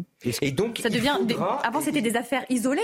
Voilà, euh, un, trafic, un point de deal, et au final, maintenant, c'est dans le paysage marseillais. Je me répète, il faut multiplier les moyens d'investigation, d'enquête et judiciaire. C'est long aussi, il faut des actions concrètes immédiates aussi. Absolument, c'est long. Alors, oui, le temps de la justice, c'est compliqué pour les riverains. Ce sera long parce que nous avons laissé ces logiques de territoire s'implanter et donc évidemment que lorsque nous agissons avec retard, par définition, nous avons un temps de retard. Donc ce temps de retard sera-t-il de 5, 10 ou 15 ans? Je ne le sais pas. Mais ce que j'entends véritablement dans le propos de M. Mana, c'est qu'ils sont en train d'être débordés. Et pour faire le lien avec le propos qui était tenu tout à l'heure par M. Messia, lorsqu'il disait que euh, finalement, les pouvoirs entendaient davantage ceux qui ne souhaitaient pas, alors qu'ils sont minoritaires, la police, alors que la majorité demande la police. Vous savez, je ne peux pas m'empêcher, lorsque j'entends ce type de propos, euh, de penser à la fameuse scène dans Bac Nord où les policiers arrivent devant une cité à la poursuite d'un véhicule volé et ils ont des instructions n'entrez pas, n'entrez pas. Et malheureusement, ce n'est pas une légende, c'est la réalité tout simplement qui est tournée sous forme de fiction, mais c'est la réalité des policiers à Marseille et ailleurs. C'est bien ça le plus grave. C'est la raison pour laquelle je disais tout à l'heure que nous étions en train et que nous avions perdu le rapport de force. Alors il y a Bruno Bartocchetti, responsable unité SGP euh, Police pour le sud de la France, qui lui propose euh, des solutions. Pour lui, il faut faire des états généraux de la police. Écoutez-le. On est à la huitième personne depuis le début du mois. 35 euh, euh, règlements de compte depuis le début de l'année. On a battu tous les records. Ça devient plus qu'inquiétant. La situation est très très compliquée, même si nous avons des résultats probants en matière de stupes, même si nous élucidons euh, plus d'un règlement de compte sur deux. Ce n'est plus tenable dans nos rangs de, de travail ainsi. Il va falloir aller encore plus loin, peut-être peut-être créer euh, des états généraux de la police nationale et de la justice pour pouvoir euh, vraiment euh, enrayer ce, problème qui devient très très inquiétant dans notre pays. Ça doit être un enjeu national aujourd'hui, une priorité nationale, lutter contre ces règlements de compte. Je crois que Bruno Bertocchetti est unanime par rapport à, tout ce qui a été dit sur ce plateau Georges Sauveur, des états généraux de la police et des états généraux de la justice. Et nous entendons dans son propos la même inquiétude euh, que celle que nous avons entendue dans le propos de M. Mana, à savoir il y a un véritable sentiment de débordement. C'est-à-dire que clairement, M. Bartosetti vient de nous dire nous sommes débordés. Nous sommes impuissants aussi. Nous avons plus exactement, plus. Je pense que nous avons les moyens de la puissance. En revanche, manque d'effectifs aussi. À l'usage de notre puissance, parce que aujourd'hui, euh, je crois que les pouvoirs publics ou les responsables politiques n'assument pas eh les risques, ou plus exactement les conséquences de la guerre que, qui pourrait être menée à la drogue. Et oui, et oui, et oui, tout ça sur, euh, sur un fond euh, politique extrêmement particulier où certains actionnent, actionnent le levier la police tue.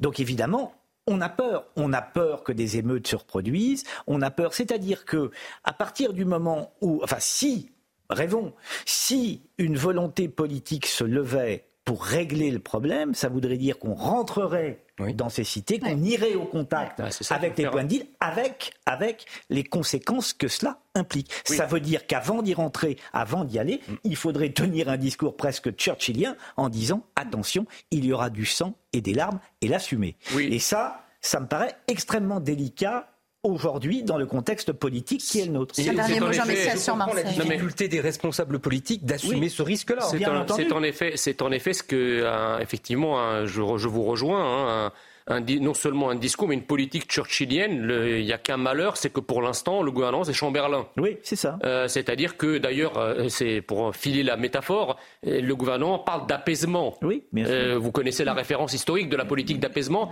et on sait surtout où ça mène. Oui. C'est-à-dire que plus on retarde l'échéance et plus on dit justement, ben, on va, pour calmer la situation, eh bien, on va pas faire ci, on va pas faire ça, on va pas envoyer des policiers pour provoquer parce qu'on craint. Ben, en fait, plus euh, euh, vous allez accroître le risque que lorsque la décision sera prise, parce qu'on ne pourra de toute façon pas y échapper, que la conflagration sera euh, très importante, si vous voulez. Et si vous poursuivez sur votre métaphore, à ce moment-là, poursuivons-la. À ce moment-là, la décision, elle ne sera peut-être pas prise justement par ceux qui reculent en permanence, mais par l'autre camp.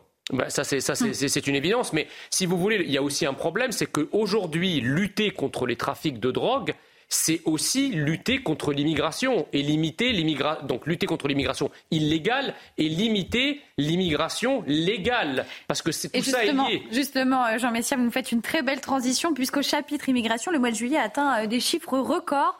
Selon l'Agence européenne de garde frontières et de garde-côtes, près de 42 700 passages irréguliers ont été détectés aux frontières extérieures de l'Union européenne, soit une hausse de 19% en un an. Les détails de Sarah Varny. Au cours des sept premiers mois de l'année, le flux migratoire clandestin en direction de l'Union européenne a augmenté, plus 13%, soit plus de 176 000 passages irréguliers détectés par Frontex. La principale voie migratoire reste la Méditerranée centrale. Le nombre de traversées irrégulières y a plus que doublé, plus 115% par rapport à l'an passé sur la même période, soit près de 90 000 passages détectés.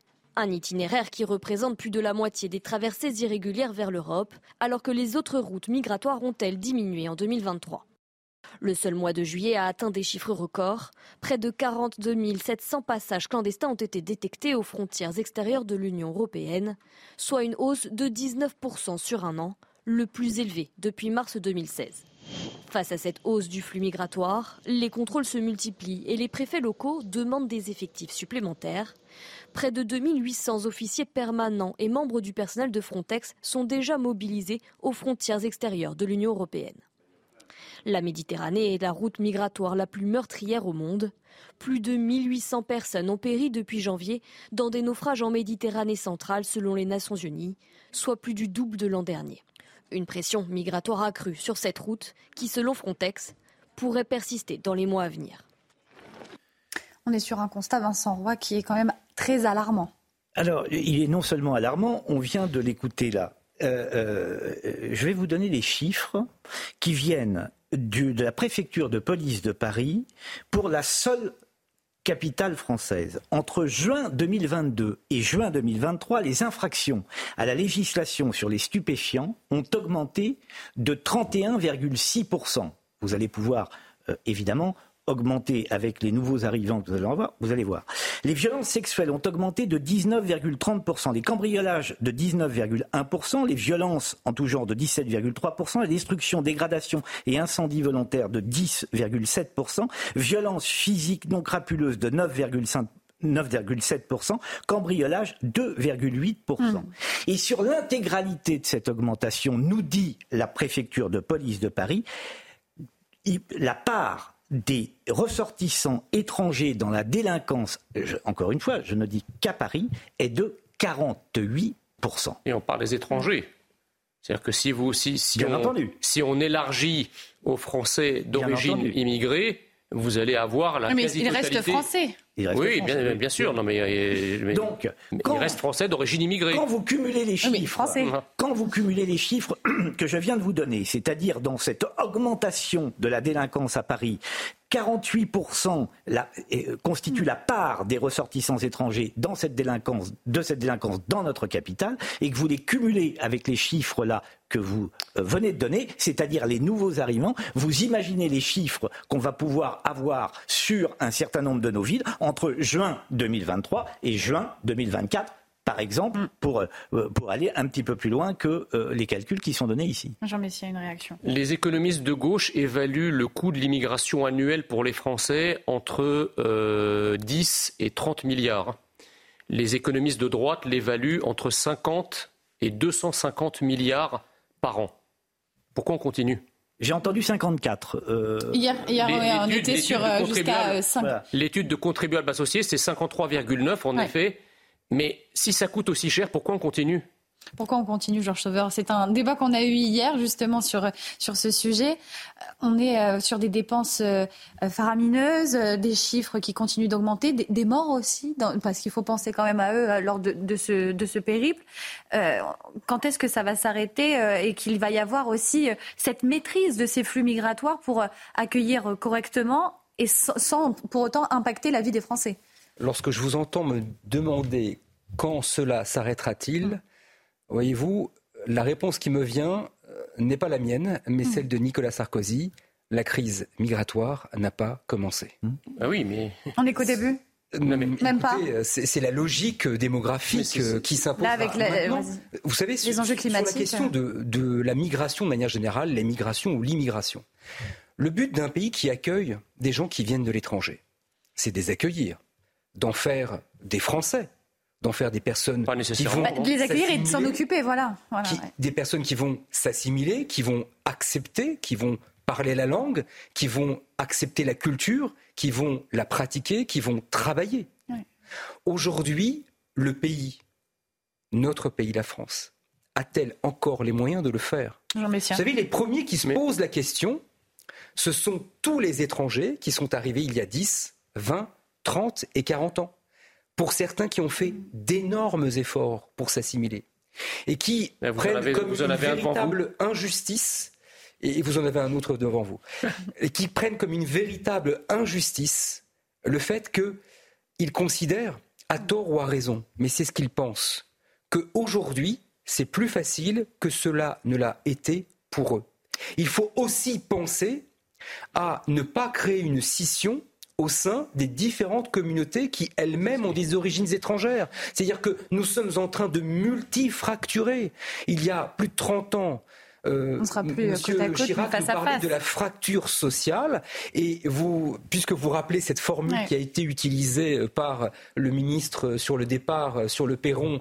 et de Jean-Paul Gourevitch, on en a parlé hier. Puisque nous avons appris hier qu'en réalité la paternité de cette formule appartient à Monsieur Gourevitch, qui n'a pas revendiqué des, droits d'auteur là-dessus. Mais jusqu'à quand accepterons-nous cette logique de partition et de scission? Jusqu'à quand, Jean Messia bah, Écoutez, le problème, c'est que euh, euh, c'est une idéologie qui nous gouverne. Et cette idéologie, euh, vous pouvez lui opposer toutes les réalités que vous voulez, et on vient de lui opposer, par exemple, une réalité financière du coût de l'immigration. Ce qui est d'ailleurs assez récent, parce que pendant des années, vous aviez un appareil statistique on n'osait pas en parler. qui produisait au kilomètre des études pour vous montrer que le solde était positif.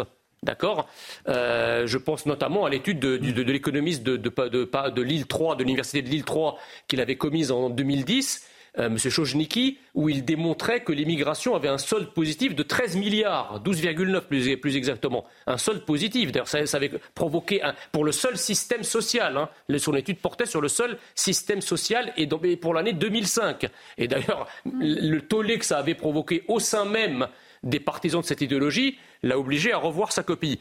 Donc vous avez une idéologie qui part du postulat que l'immigration, quel que soit le contexte, quelles que soient les circonstances, quelle que soit la situation de notre pays et sa capacité d'accueil, est toujours une richesse et une chance pour la France. Ça, c'est l'idéologie. Et comme l'idéologie n'a guère de, communiste, on vous explique que justement c'est parce qu'on n'a pas assez intégré, pas assez assimilé, euh, pas assez payé pour que euh, l'immigration réussisse. C'est comme les communistes qui vous expliquaient que si les objectifs du plan n'étaient pas atteints, c'est parce qu'on n'avait pas été assez loin dans la logique communiste. C'est exactement le mode de fonctionnement de toute idéologie, quelle qu'elle soit, que de ne jamais hmm. se confronter à la réalité. moi, je dis, je pose une question. Quand l'immigration coûte 54 milliards, pour ne prendre que ce chiffre, mais admettons que ça coûte des dizaines de milliards d'euros aux Français. Premièrement, est-ce qu'on peut avoir les moyens de continuer à accueillir chaque année 250 000 immigrés légaux, auxquels s'ajoute quasiment le même nombre d'illégaux, c'est-à-dire 500 000 immigrés chaque année supplémentaires? La, réponse est non. Et d'ailleurs, on le voit avec ce qui se passe à la porte de la chapelle, dans le sein de la jungle de Calais, etc. La deuxième chose, mais qu'est-ce que ce gouvernement a dans la tête pour mettre toute la France dans la rue pour une réforme des retraites par laquelle il économise 15 euh, milliards d'euros quand l'immigration nous en coûte 54 milliards. Mais on est chez les dingues.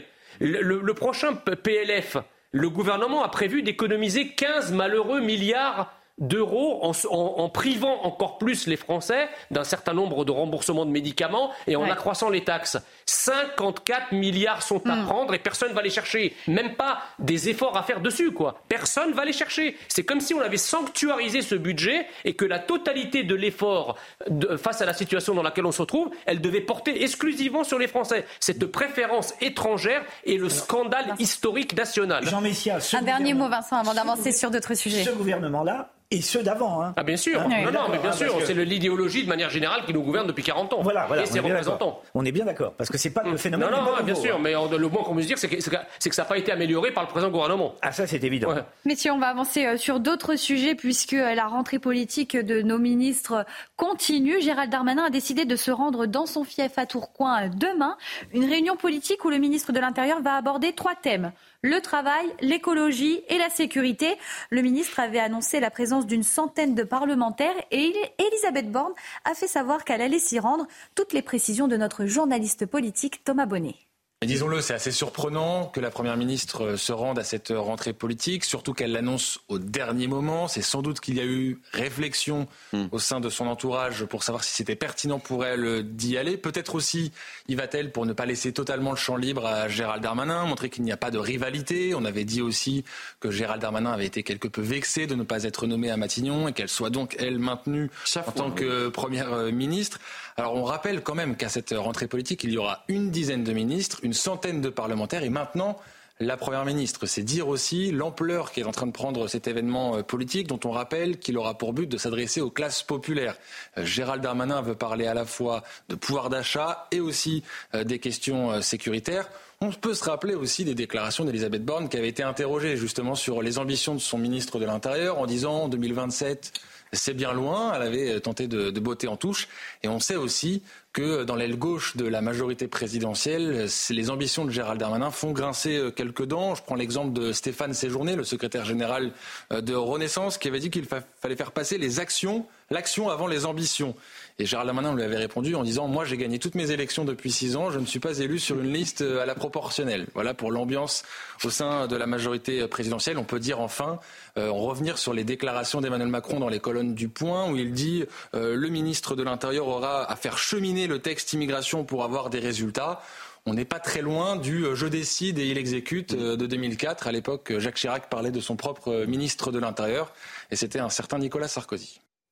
Vincent Roy, on est quand même sur un ministre, un déplacement ministériel qui ressemble plutôt à un déplacement d'un futur candidat à l'élection présidentielle. Ah, bah, là, en tous les cas, il se. Il ne s'en cache plus. Il ne s'en cache plus, il se démarque. Il a été, euh, cet après-midi, je crois, adoubé par euh, Jean-Luc Mélenchon, d'une certaine façon. On en reparlera semaine tout à l'heure, oui. La semaine, on va en parler, je pense. La semaine dernière, adoubé par euh, Nicolas Sarkozy, euh, qui nous a fait tout un discours sur la fidélité, qui était d'ailleurs à, à mourir de rire. C'était un Euh, hein, un moment, un moment formidable. Euh, voilà, donc là, là, il est, euh, euh, il commence, il commence un, un décollage euh, lent, mais ça y est, il a, il a ouvert d'une certaine manière, il a ouvert les moteurs, oui. Alors demain, Gérald Darmanin a déclaré Je dirais que la question sociale est essentielle. C'est ça qui ferait élire Marine Le Pen en 2027, pas la question migratoire. En, en 2007, rappelons-nous, euh, Nicolas Sarkozy n'est pas élu sur l'identité nationale, mais sur la question du travail. J'ai quelques idées sur ce qu'attendent les classes populaires.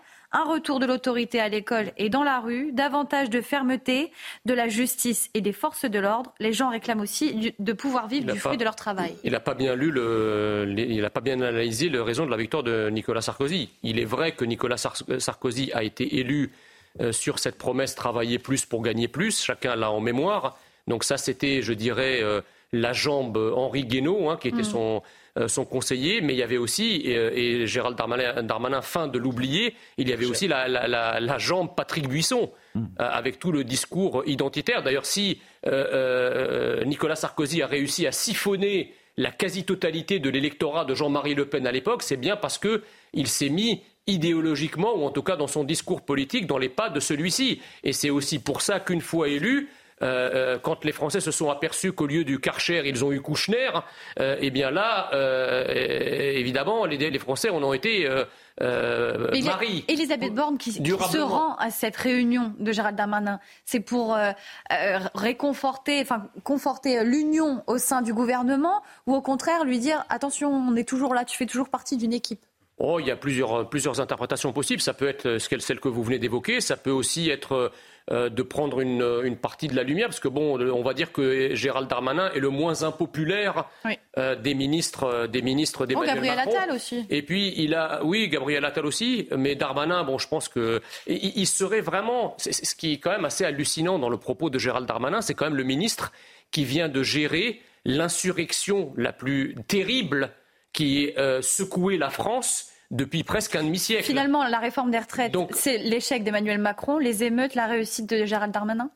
Bah, les émeutes, la réussite, non, parce que les, émeutes sont arrivées. Oui, mais en, termes de réponse judiciaire aussi. Bah, en, termes... de réponse judiciaire, euh, écoutez, quand, quand, sous le magistère d'un ministre de l'Intérieur, vous avez euh, une, des scènes quasiment révolutionnaires où vous avez des bâtiments publics qui sont brûlés, etc. Mm. Il n'y a pas un pays au monde où on considérerait que ce serait le succès mm. du ministre de l'Intérieur. Il y a dans la même la quasi-totalité des pays du monde. on avait honte. Oui. un ministre de l'Intérieur démissionnerait après, des émeutes. Ah bah il aurait dû démissionner? Il n'a pas su. Bah, il aurait dû déjà démissionner après le Stade de France. Enfin, on les compte plus. Hein, mais vous savez, euh, la décence n'est pas ce, qui caractérise le plus les, membres de ce gouvernement.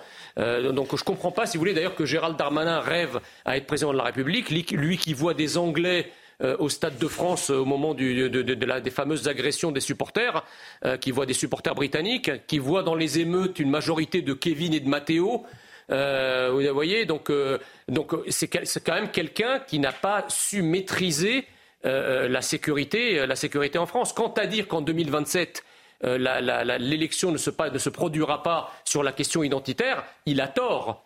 La France aujourd'hui est assise sur une poudrière identitaire. D'ailleurs, mm. les émeutes qui ont été, qui, se sont, qui ont explosé en France il y a un mois ont un volet identitaire majeur qu'on n'a pas voulu voir, mais ça ne veut pas dire qu'il n'existe pas. Mm.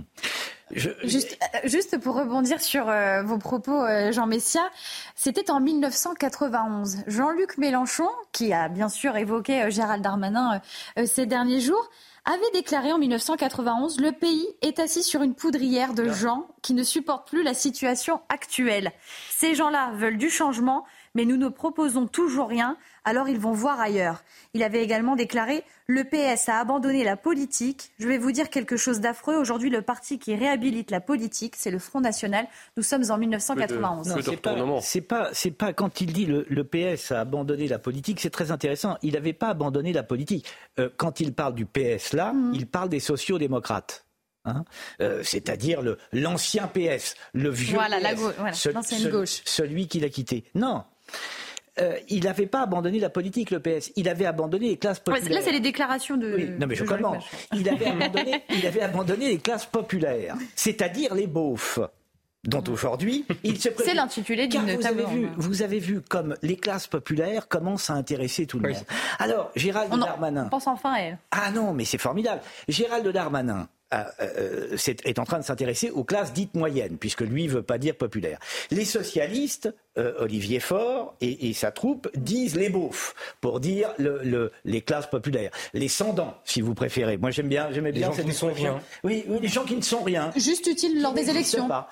Vous savez que Terra Nova, qui a présidé aux destinées malheureuses de l'ancien parti euh, social-démocrate, enfin socialiste, euh, si vous préférez, avait dit mais non, mais le peuple. Vous savez, ça me fait penser à cette phrase de Stendhal j'aime bien le peuple, mais je vivrai pas avec. Eh bien, Terra Nova avait dit ça de manière très très claire. Elle avait dit non, mais le peuple, écoutez, le, le peuple, c'est vraiment des beaux fins femmes qui votent mal. La preuve, ils votent Front National. Donc, quittons le peuple. C'est ce qu'avait dit Terra Nova il y a une dizaine d'années. Quittons le peuple et intéressons-nous aux banlieues. L'ouvrier vote Front National, on ne s'en occupe plus.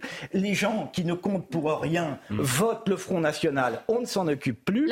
Intéressons-nous aux banlieues, là, nous avons une réserve de voix. D'où la création des défis, d'où le fait que Jean-Luc Mélenchon ait fait scission, qu'il ait quitté le PS et qu'aujourd'hui, la gauche, grosso modo, se résume à lui. Mais voilà qu'il y a un retour de bâton et que les beaufs commencent à intéresser la classe politique. Parce que les beaufs dont il parle, c'est-à-dire les, les, anciens euh, socialistes qui, qui intéressaient ce vieux parti, ils sont où?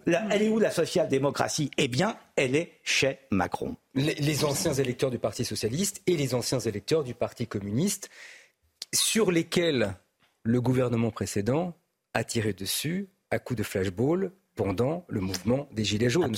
Il, faut le rappeler. Mm. Et lorsque, et lorsqu'il est indiqué, lorsqu'il est prétendu que 2027 se jouera sur le terrain social, je ne sais pas si c'est exact. Ce que je sais, c'est que ça me rappelle les propos de Lionel Jospin, qui, au terme de ses cinq ans de gouvernement, lorsqu'il est interrogé, alors qu'il est en campagne présidentielle contre Jacques Chirac, il est interrogé euh, par un journaliste qui lui demande mais pourquoi euh, vous n'avez pas réussi à rétablir la sécurité. Pourquoi Il y a des problèmes d'ordre sociétal?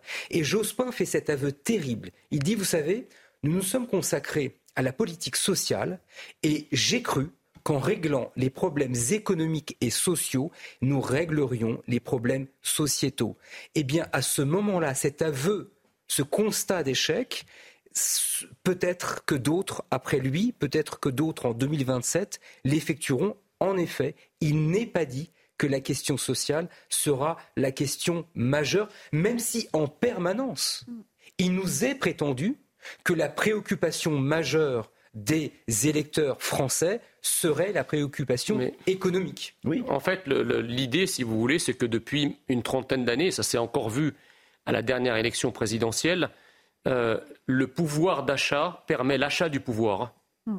C'est en, permanence la question du pouvoir d'achat qui surgit dès qu'on commence à parler de problèmes sécuritaires ou migratoires ou identitaires. Immédiatement, on instrumentalise la question sociale et la question du pouvoir d'achat comme pour écraser l'autre grand malaise que connaît la France, qui est le malaise sécuritaire et le malaise identitaire. Ça, c'est la première chose. La deuxième chose, effectivement, je rejoins tout à fait ce qu'a ce dit M. Roy sur le terrain Nova et euh, cette, euh, cette, boussole idéologique euh, socialiste selon laquelle on abandonne les classes populaires françaises pour s'intéresser finalement à, un autre peuple constitué par le peuple immigré en quelque sorte. Mais alors, le, Parti socialiste est en pleine aporie.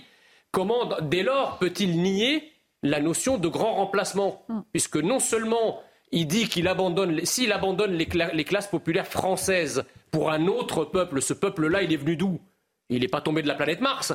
Donc c'est bien un peuple d'immigrés qui a partiellement au moins remplacé le peuple français. C'est pour ça d'ailleurs qu'il réoriente sa stratégie vers ce peuple. Et enfin, sur Jean-Luc Mélenchon, vous savez, Jean-Luc Mélenchon, il n'est pas euh, à un, renoncement ou à une trahison près. Euh, vous avez, sorti cet extrait qui est assez euh, emblématique, mais on pourrait dire la même chose du voile. Rappelez-vous l'époque où Jean-Luc Mélenchon disait pique-pendre du voile islamique, le qualifiait de soumission de la femme, etc pour 20 ans plus tard nous expliquer qu'au contraire, c'était euh, l'achèvement euh, d'un féminisme exalté. Enfin, tout ça. On, va l'écouter, euh, Jean-Luc Mélenchon, puisque hier, lors d'une conférence aux universités de son mouvement, les Amphis, il a vivement critiqué le ministre de l'Intérieur. Il le présente comme le candidat commun de la jonction de la droite avec l'extrême droite. Et pour lui, ça va être son, son concurrent en 2027. Écoutez-le.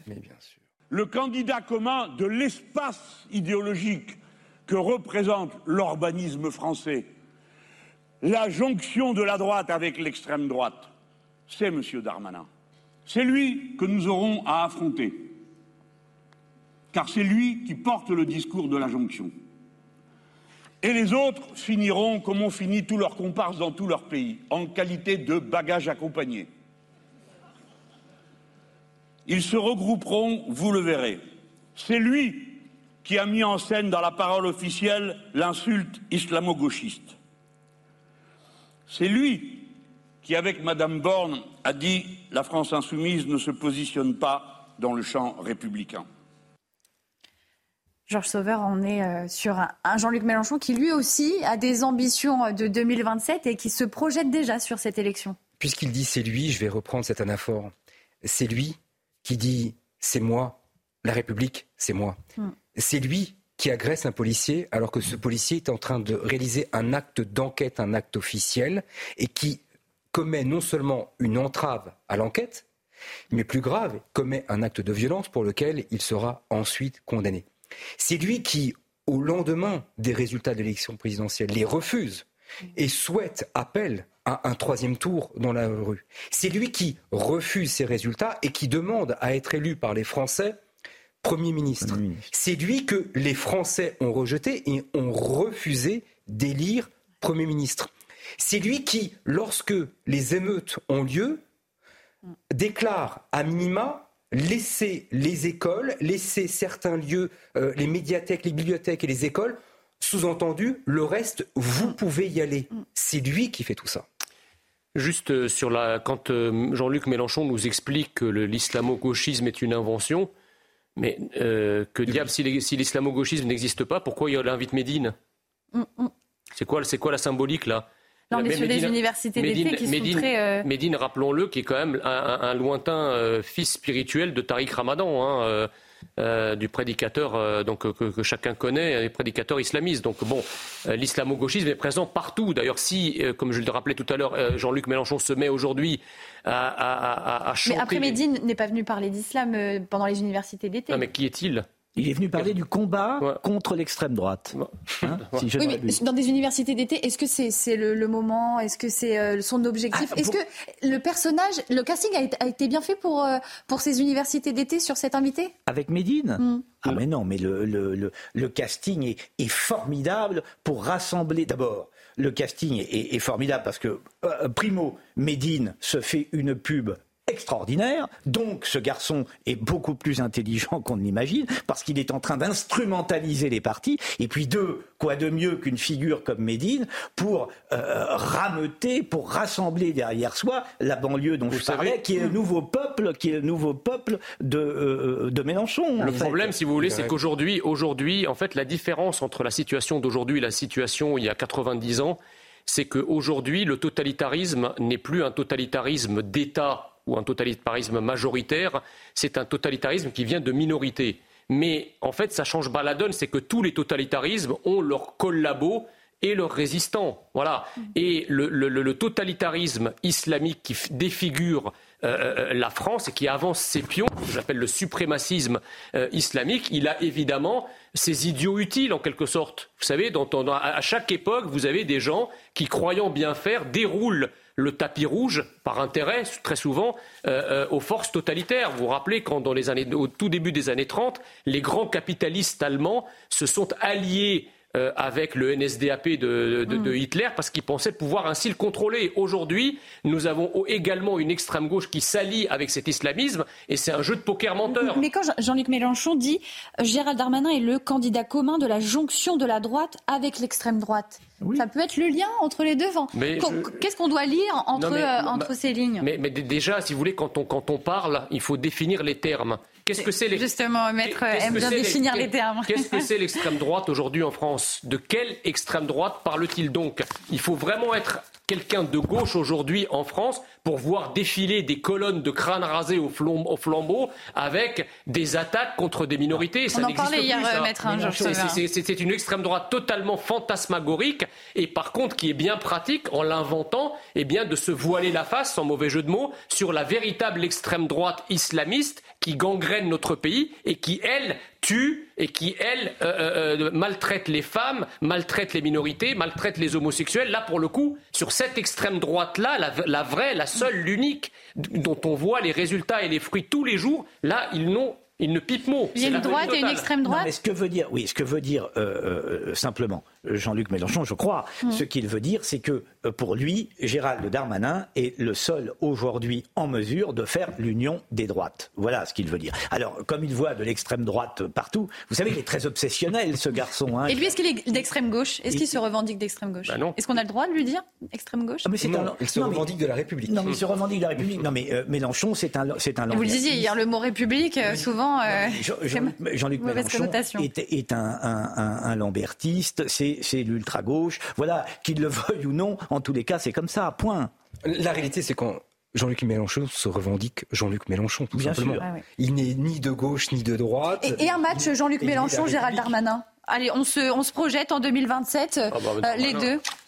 Un match un, bah, match. le, résultat final de, de, la, de l'élection présidentielle de 2027, on a les deux candidats, Jean-Luc Mélenchon, euh, Gérald Darmanin. Oh bah Darmanin, Darmanin, je vais vous dire, mais je vais, mais Madame Barraud, je vais même vous dire que si c'est un match terminal entre Jean-Luc Mélenchon et Marine Le Pen, c'est Marine Le Pen qui l'emporte. Vous en êtes sûr bah, euh, Entre Marine Le Pen et Jean-Luc Mélenchon. Mais il n'y aura pas le vote euh, contre Marine Le Pen comme toujours, le vote par défaut mais attendez, il existe aussi un, vote contre Jean-Luc Mélenchon et à mon avis, il est beaucoup plus important. Il faut également pointer euh, le, retour de bâton contre le camp Renaissance, qui n'a cessé, qui a premièrement gagné l'élection présidentielle en indiquant, en faisant peur, en indiquant aux Français que l'extrême droite était de retour et en se déplaçant pour se faire à Oradour-sur-Glane.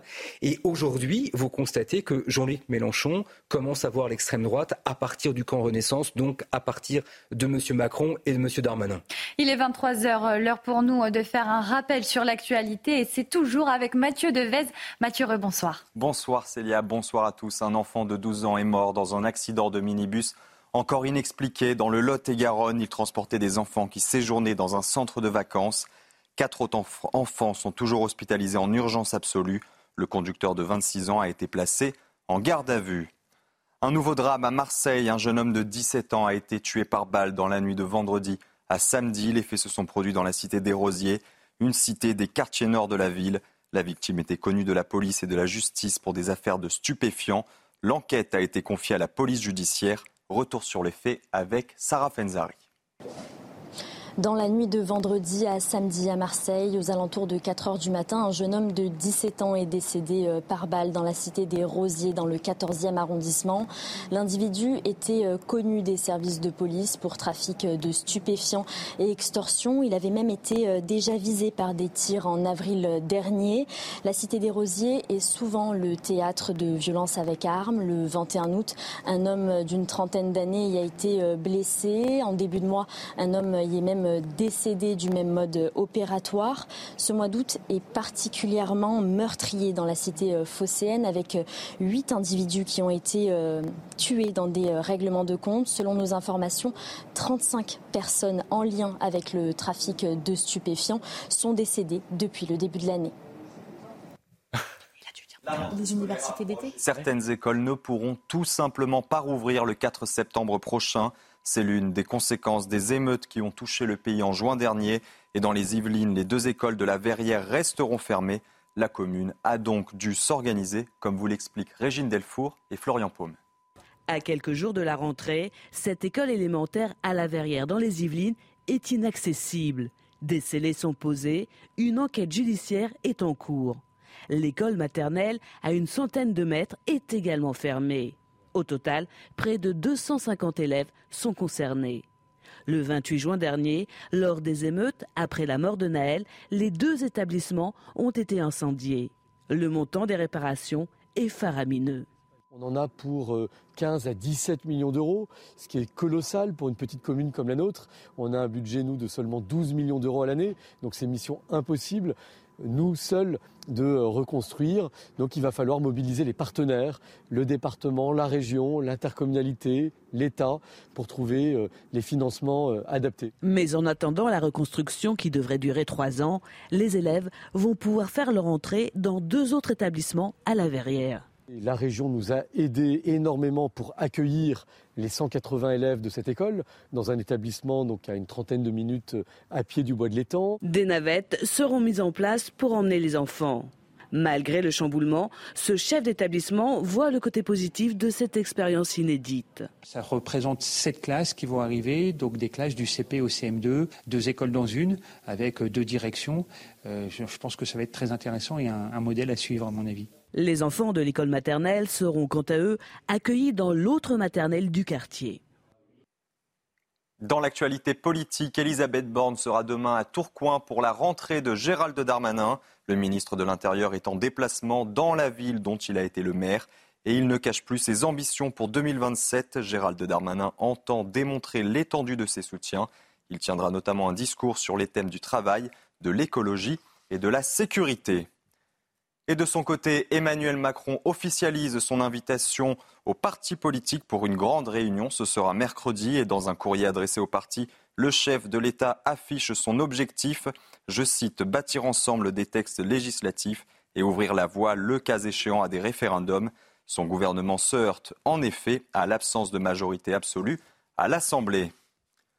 Au Niger, la junte au pouvoir demande le départ de l'ambassadeur de France sous 48 heures. Les militaires justifient cette décision par, je cite, des agissements du gouvernement français contraires aux intérêts du Niger.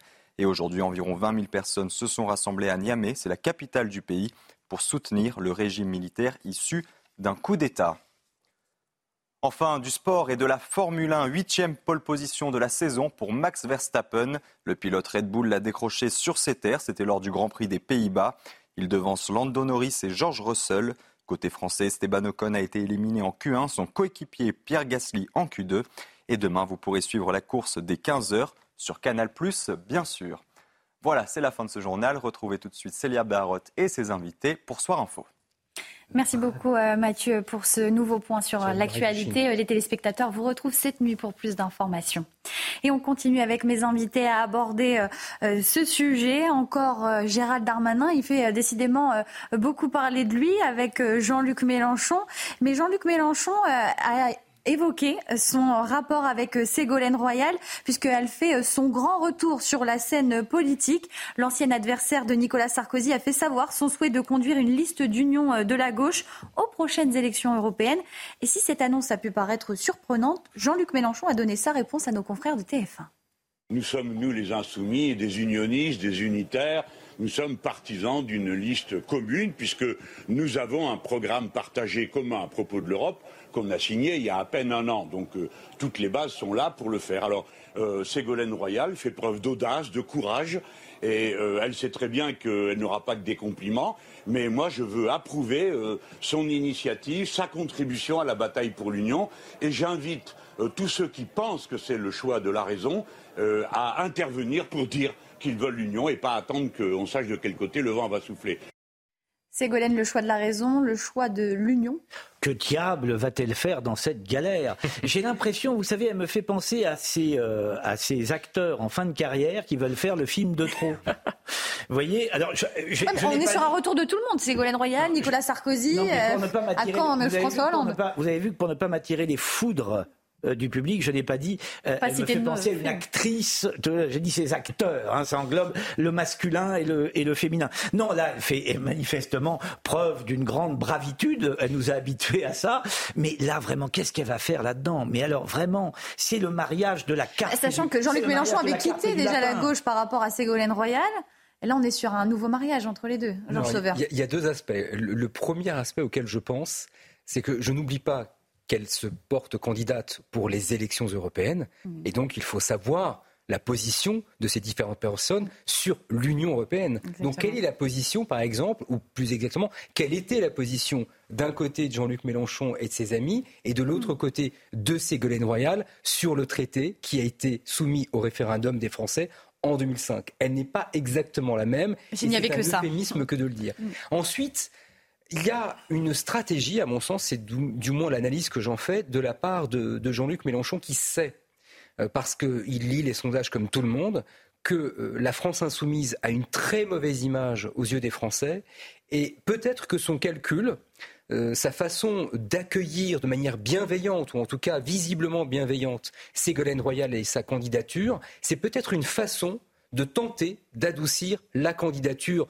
du camp euh, de la gauche euh, de manière générale, parce que évidemment que dans l'esprit du public, Ségolène Royal n'est pas du tout euh, marquée du saut de l'insulte, de l'infamie ou de l'agression permanente à l'endroit des policiers ou des Français.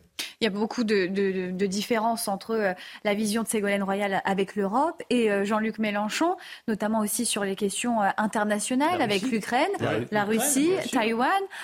comment on va, on va faire, Jean, Messia, sur, sur ces questions pour unir? Est-ce qu'on assiste à une NUPES 2.0 mais je ne comprends pas parce que la NUPES, ils ont quand même un certain nombre, euh, euh, comment dirais-je, de têtes de gondole et non des moindres, hein, puisque c'est. Euh, voilà, il y a Mathilde Panot, enfin les, toutes les personnalités à la fois de la France insoumise, du, Parti socialiste, de, des écologistes. J'ai envie de poser une question. ils n'ont personne à ce point-là? Oui, mais il y a un autre pourquoi, pourquoi, pourquoi, si vous voulez faire appel à quelqu'un qui a été, qui est officiellement une retraitée de la politique, parce que je crois, que, je crois, je crois même que Ségolène Royal envisageait une carrière médiatique, donc euh, pour, pour la plupart des Français, sa carrière politique était derrière elle et elle, elle, elle, n'entendait pas y revenir. Donc moi, je, je, ne pense pas, si vous voulez, que cette décision soit une décision spontanée. Est-ce que c'est les bonnes élections aussi pour je, je pense qu'elle était, que c'est une décision qui est assez téléphonée. En tout cas, c'est une annonce qui est assez téléphonée je pense qu'elle a consulté avant. Euh, avant de se lancer, parce que bon, vous comprenez qu'on ne peut pas se lancer comme ça et être ridiculisé ensuite. Oui, enfin, elle, n'a pas consulté manifestement tout le monde, puisque si j'ai un souvenir exact, la première réaction de M. Coquerel a consisté à dire qu'il s'agissait d'un poisson d'avril. Olivier Faure, lui, ne parle pas d'union. Ce, message a été supprimé et la position qui est exprimée publiquement par euh, M. Mélenchon est, tout autre et, et, visiblement accueillante.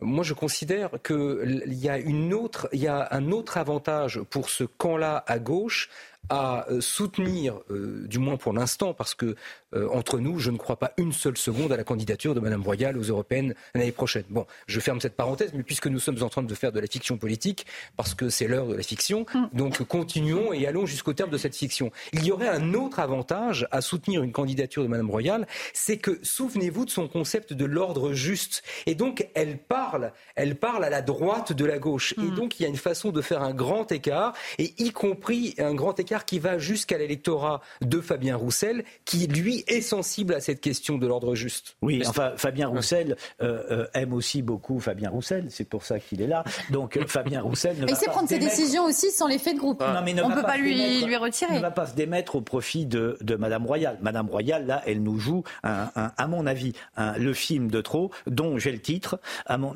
à, mon sens, ça va s'appeler Perdant, Perdant. Je, je, reprends les, termes de, de Maître Sauveur qui nous disait que Madame Royal parle à la droite de la gauche. Le problème, c'est que tous ceux qui, à gauche, ont parlé à la droite de la gauche, ont en réalité mis une droite à la gauche. Et, s'en sont vus exclure, d'ailleurs. Je, je pense notamment. Vous êtes en forme, messieurs, ce soir. À, Jean-Pierre Chevènement, ou tous ceux, tous ceux qui, à gauche, si vous voulez, ont voulu incarner une ligne, je dis même pas identitaire, mon mm. Dieu, c'est un gros mot, mais Manuel Valls, mais Manuel Valls, mais une ligne juste souverainiste et sécuritaire euh, ont été euh, traité par cette même gauche presque de, de, factieux d'extrême droite. Donc euh, c'est un jeu un peu dangereux que de vouloir parler à la droite de, la gauche si tant est que cette droite existe. parler, de la droite de la, euh, euh, parler à la droite de la gauche quand voilà, on, on, fait du bec à bec avec Mélenchon me paraît pas mmh. crédible. Allez, on referme cette euh, page politique et euh, on, prend la direction du convoi de l'eau qui est arrivé euh, aujourd'hui à Paris, composé de centaines de manifestants à vélo et en tracteur mobilisés contre les méga-bassines. Ils étaient partis depuis le 18 août dernier du sud des Deux-Sèvres. Ils sont arrivés cet après-midi à Paris et même si cette action est terminée, les centaines de manifestants ne comptent pas abandonner leur combat. Écoutez Julien Leguet, porte-parole de Bassine Non Merci. L'enjeu, c'était de venir jusqu'à Paris et de porter ce message à l'international qu'en France, il y a une guerre de l'eau larvée, qu'en France, il y a des gens qui se battent pour l'eau et qu'en France, bah, il y a des institutions qui sont vérolées, euh, notamment par la FNSEA, le syndicat euh, majoritaire qui euh, marche en pleine cogestion avec le gouvernement Macron. Très clairement, ce qu'on a vu à l'agence de l'eau, c'est que c'est cette simple alliance FNSEA-Macronie bah, qui pèse face à toutes les autres sphères de la société. Vincent, on, a vu le départ du convoi de l'eau. On était ensemble sur ce plateau le jour de leur départ. C'était magnifique. Et en plus, ils sont très courageux parce qu'ils ont roulé à vélo en pleine canicule. Vous savez, ça m'avait passionné. Vraiment, ça me faisait de la peine. J'avais On vous avait lancé le défi de faire la même chose. Attention. Hein. Oui, mais je, écoutez, je, tiens, je, relèverai ce défi. Je vous le promets. Mais il y a une chose qui est formidable là, puisqu'ils sont venus en tracteur, etc. On a plein de problèmes au, champ de Mars. Ils sont en train de piétiner. Peut-être vont-ils pouvoir labourer avec les tracteurs. Peut-être qu'ils sont en train aussi de, repousser les agresseurs, euh, les délinquants et les voleurs du champ de Mars. Hein. Peut-être peuvent-ils labourer le champ de Mars et replanter de manière à ce qu'on ait une pelouse impeccable. On fera venir la police après de manière à ce qu'il y ait une pleine sécurité et ils vont nous remettre Paris dans un état extraordinaire. J'en fais le pari. Allez, plus, plus, sérieusement, euh, Vincent Roy, est-ce que ce combat a eu l'impact qu'il devait avoir Écoutez, regardez, voyez bien, euh, voilà. On a trois, trois pauvres. Euh, trois pauvres heureusement, il n'y a pas eu de débordement. On s'attendait à un Sainte-Soline numéro 2. Ah, il y a eu débordement. Il y a eu le golf. Il y a eu le golf. J'ai vu qu'ils euh, avaient. Il n'y a pas de débordement notable comme euh, à Sainte-Soline. Le champ de bataille s'attendait à un chapitre 2. quand même. On, voit bien que c'est quand même. c'est quand même la. la, la on l'a vu avec l'attaque du golf. C'est quand même la, la, lutte des classes à peu de mm. frais. Quoi. Donc mm. on, voit bien, encore une fois, comme Jean Messier a utilisé cette formule tout à l'heure, on voit bien l'idée idéologie qui sous-tend tout cela. Bon, alors on voit bien que euh, là, ça, ça, a peu de poids. Et, euh, j'ai le, puisqu'on parle d'eau, j'ai l'impression que toute leur euh, cérémonie là a fait pchit. Non mais alors, je suis d'accord avec ce qui vient d'être dit. L'eau est évidemment une problématique extrêmement importante et euh, le, changement euh, du climat ou le réchauffement du climat va rendre cette problématique de plus en plus prégnante dans les années. Donc on attend effectivement, de manière très sérieuse, une stratégie, si vous voulez, du gouvernement pour, pour pallier euh, les insuffisances d'eau dans les, dans les prochaines années, par exemple par des projets de désalinisation de l'eau de mer ou que sais-je encore. Donc là, pour le coup, le, gouvernement ne fait rien. Maintenant, si vous voulez, sur ce, sur ce rassemblement-là, j'ai envie de dire que euh, les euh, bassines non merci, c'est des gens qui nous bassinent, si vous voulez, euh, parce que c'est des gens qui ont, comme je le disais, une, une idéologie qui est une, une idéologie de destruction de ce qui existe, parce que qu'est-ce qu'ils ont proposé sur le fond? Pour, pallier le déficit d'eau et, pallier les, les manquements d'eau. Pour l'instant, ils sont juste dans l'opposition. Rien. Donc on a évidemment, on, est, on fait face à une bande de, de, de, chevelus à catapulte euh, et, avec des vélos à roulotte qui, euh, qui, qui parcourent la France. Euh, bon, ils sont pas très offensifs. Heureusement, bah, ils l'ont déjà assez été. Sauf, le, sauf, le, le, golf qui a été endommagé. Et on voit quand même une, une forme, comment dirais-je, de, complaisance euh, de l'État vis-à-vis euh, de ces groupuscules écologistes. Vous savez, si la problématique de l'eau est une problématique évidemment très importante, comme je le soulignais en exergue à mon propos, la question de l'écologie, euh, telle qu'elle découle du dérèglement climatique, etc., n'est pas vraiment une question française, en fait. Parce que la France est un pays vertueux en matière écologique, bien plus vertueux que d'autres pays. la, France représente moins de 1% de l'émission de, des Puis gaz. on s'attaque à nos agriculteurs. À, effet de serre. Donc, c'est les premiers quand même à défendre les terres. Comment on arrive, et le gouvernement est complice de cela quand il ne l'initie pas, comment on, on, arrive à mettre en priorité des priorités, en priorité capitale et absolue, une question qui est la dernière question qui nous concerne sur tous les pays de la planète et alors même que nous avons d'autres problématiques, on en a parlé tout au long de l'émission, des problématiques sécuritaires, des problématiques identitaires, des problématiques concernant l'inflation et le pouvoir d'achat, qui, elles, bizarrement, euh, sont soit pas dans le scope du tout du gouvernement, soit reléguées à la troisième ou la quatrième position. Ça, j'avoue que je suis fasciné par ce paradoxe. Et, puis concernant voilà ces mouvements, euh, Georges Sauveur, on a vu que euh, le, Conseil d'État s'était prononcé sur les soulèvements de la terre. Là, on a Bassine, non merci comment en, droit, euh, est-ce que ces, mouvements peuvent euh, faire euh, ce qu'ils veulent, ce qu'ils entendent faire Là, on, est sur une traversée de la France à vélo. Bon, tout s'est en majorité bien passé, mais quand on a eu Sainte-Soline, est-ce qu'on n'a pas peur aussi que le combat climatique laisse le libre champ à, toutes les actions? Vous parlez du combat, mais le combat de qui? Mm. vous savez, tout à l'heure, nous, parlions des, des, quartiers et nous parlions d'une minorité agissante à l'encontre d'une majorité de personnes qui, elles, se taisent.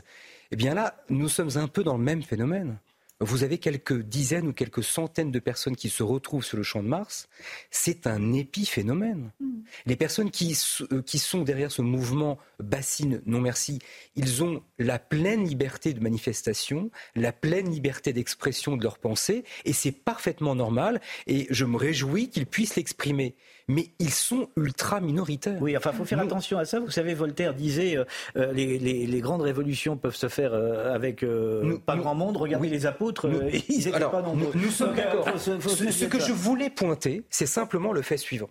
C'est pourquoi nous entendons quasi exclusivement ces personnes-là et pourquoi nous n'entendons pas davantage les agriculteurs. Bah, sur, CNews, on, leur a donné la parole. Qui, eux, utilisent la terre, qui, eux, excusez du peu, nous nourrissent. Et savent de quoi ils parlent. Et justement, ils nous, partageaient cet avis qu'il n'y a pas assez de pédagogie sur ces bassines. On n'explique pas assez euh, leur utilité et la nécessité de, les avoir. C'est ce que je rêverais d'entendre et de voir systématiquement lorsque ce sujet est abordé, à savoir entendre des personnes qui construisent ces, ces, bacs de, rétention d'eau et qui les utilisent. C'est pas simplement pour se faire plaisir qu'ils font ça, pardon. C'est pas du tout pour se faire plaisir. C'est à des fins utilitaire, à savoir l'agriculture. Mmh. Non, mais vous parliez du, Conseil d'État et j'évoquais tout à l'heure la complaisance effectivement de nos institutions avec ces groupes. Euh, le Conseil d'État considère qu'une forme de désobéissance civile euh, est acceptable dès lors qu'il n'y a pas de violence physique euh, ou de violence contre les personnes. Mais si c'est ça, pourquoi on a interdit génération identitaire quand ils sont juste allés faire des manifestations pacifiques à la frontière avec des banderoles C'était pas pacifique à ce moment-là? Donc, et d'ailleurs, c'était, ils étaient même pas dans la désobéissance civile. Non, Pourquoi cette possibilité pour les interdire? Enfin, si on veut, parce que si vous voulez, euh, quand un gouvernement, soit on parle de l'état de droit. Et l'état de droit doit être neutre et impartial. il n'est pas alternatif. Et nos, et nos, institutions doivent être neutres et impartiales et appliquer les, les mêmes règles, le même droit à tout le monde. Soit on est dans l'idéologie et dans ce cas-là, on est dans une forme d'hémiplégie de l'action juridique qui va s'intéresser à certains groupuscules dont elle estime qu'ils sont davantage conformes à l'idéologie qu'ils mettent en pratique plutôt que d'autres. Mais c'est un véritable aveu que, en fait, derrière toutes ces notions d'état de droit, de neutralité de la, de, la puissance publique, de neutralité de la justice, etc., il y a en réalité des décisions idéologiques qui sont prises. C'est-à-dire des décisions politiques. C'est une nouvelle mm. preuve s'il en fallait. Il est assez intéressant que M. Messia rappelle cela. Aujourd'hui, 26 août, jour de la Déclaration des droits de l'homme et des citoyens, les citoyens naissent et, et vivent libres et sont libres et égaux en droit. Et manifestement, cette égalité ne se trouve pas. Vous avez vu comment je suis inspiré Justement, pour euh, notre dernier sujet euh, de la soirée dans Soir Info Été, on va s'intéresser euh, à ces écoles qui ont été dégradées pendant les émeutes. La petite commune de la Verrière dans les Yvelines a dû s'organiser. Deux de ces écoles incendiées lors des émeutes à la fin juin resteront fermées cette rentrée. Le montant des réparations est colossal. C'est un sujet de Régine Delfour accompagnée de Florian Paume. Regardez. À quelques jours de la rentrée, cette école élémentaire à la Verrière dans les Yvelines est inaccessible. Des scellés sont posés, une enquête judiciaire est en cours. L'école maternelle, à une centaine de mètres, est également fermée. Au total, près de 250 élèves sont concernés. Le 28 juin dernier, lors des émeutes, après la mort de Naël, les deux établissements ont été incendiés. Le montant des réparations est faramineux. On en a pour 15 euh, à 17 millions d'euros, ce qui est colossal pour une petite commune comme la nôtre.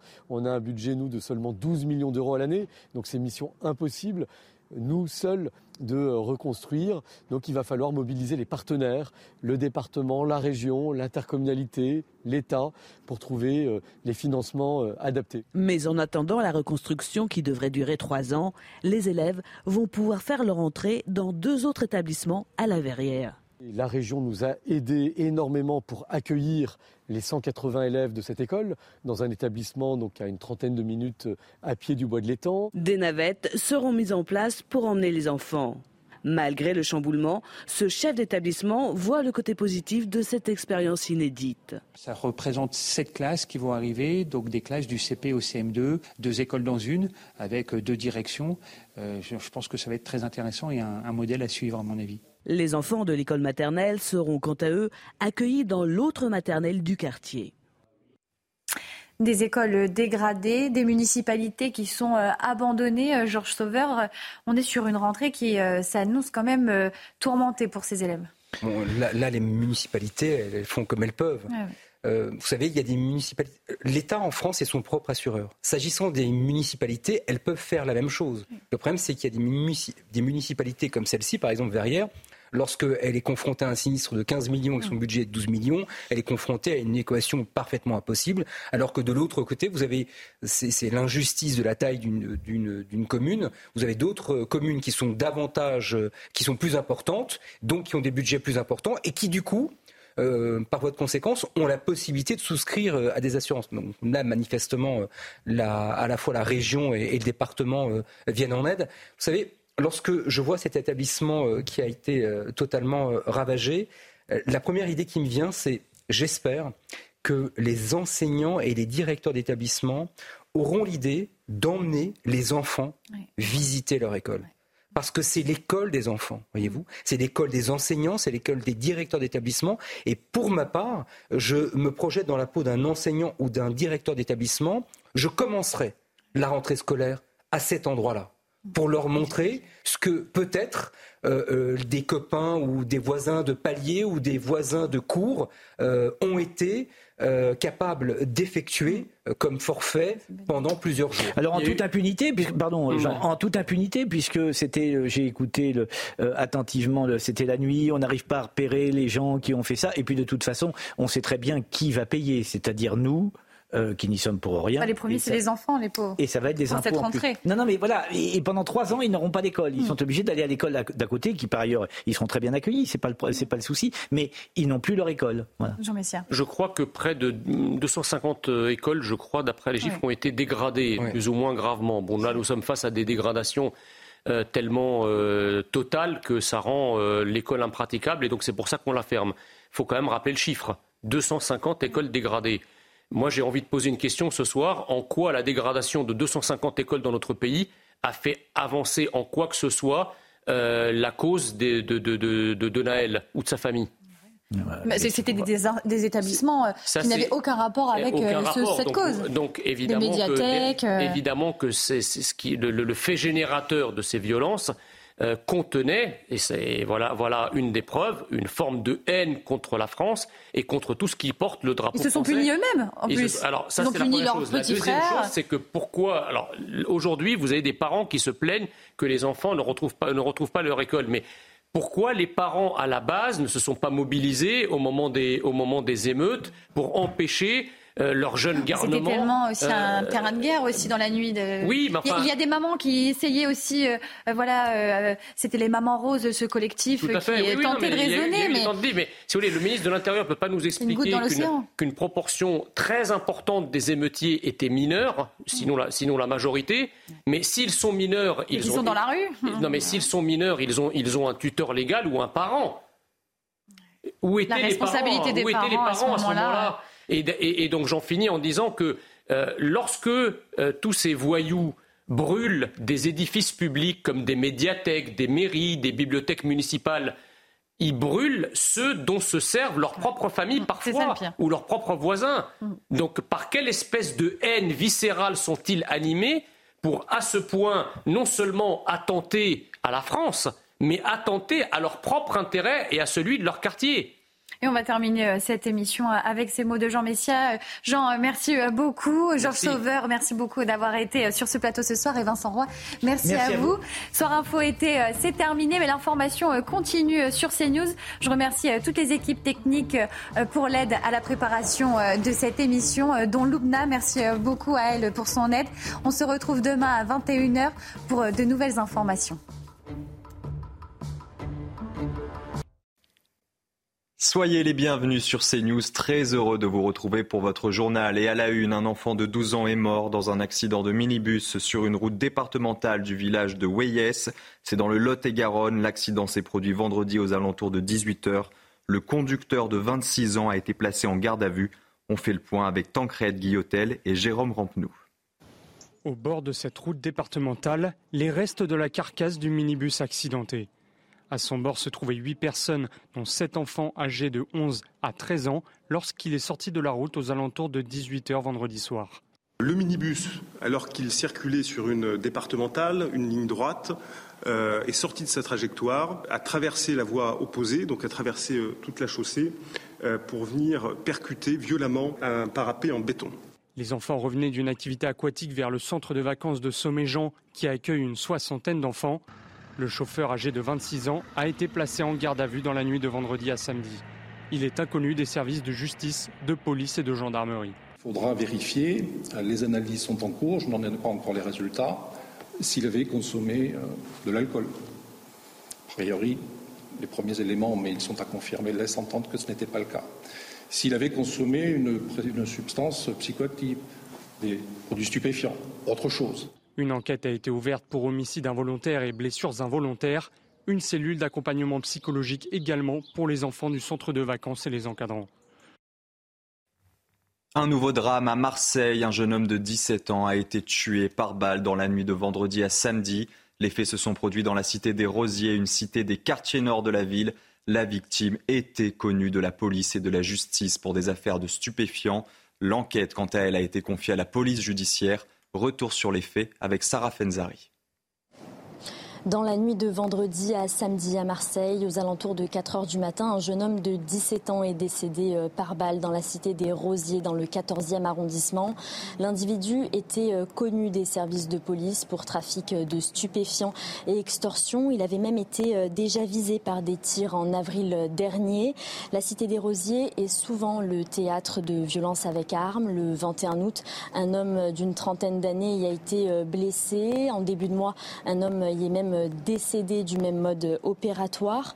Ce mois d'août est particulièrement meurtrier dans la cité euh, phocéenne avec euh, huit individus qui ont été euh, tués dans des règlements de compte. Selon nos informations, 35 personnes en lien avec le trafic de stupéfiants sont décédées depuis le début de l'année. L'actualité est marquée par un nouveau refus d'obtempérer en Ille-et-Vilaine. Lundi dernier, un homme de 24 ans s'est tristement distingué par son comportement dangereux sur la route. Une tentative de fuite à rebondissement. Vous allez le voir, l'histoire de ce chauffard, déjà condamné pour des délits routiers, est spectaculaire. Michael Chaillot. L'épopée rocambolesque débute par un refus d'obtempérer sur la nationale 137 entre Rennes et Nantes. Le conducteur alcoolisé ne tient pas compte des injonctions des gendarmes, il repart à bord de sa 307.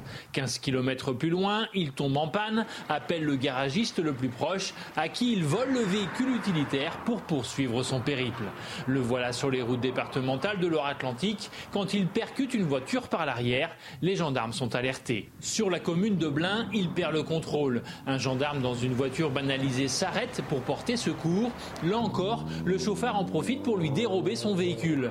Mais la C3 est géolocalisée. Le mouchard permettra l'interpellation du chauffard dans son appartement de Nantes, dont il avait fracturé une vitre car il n'avait pas ses clés. Déjà connu pour des infractions au code de la route, l'individu incriminé fait l'objet d'une obligation de quitter le territoire français.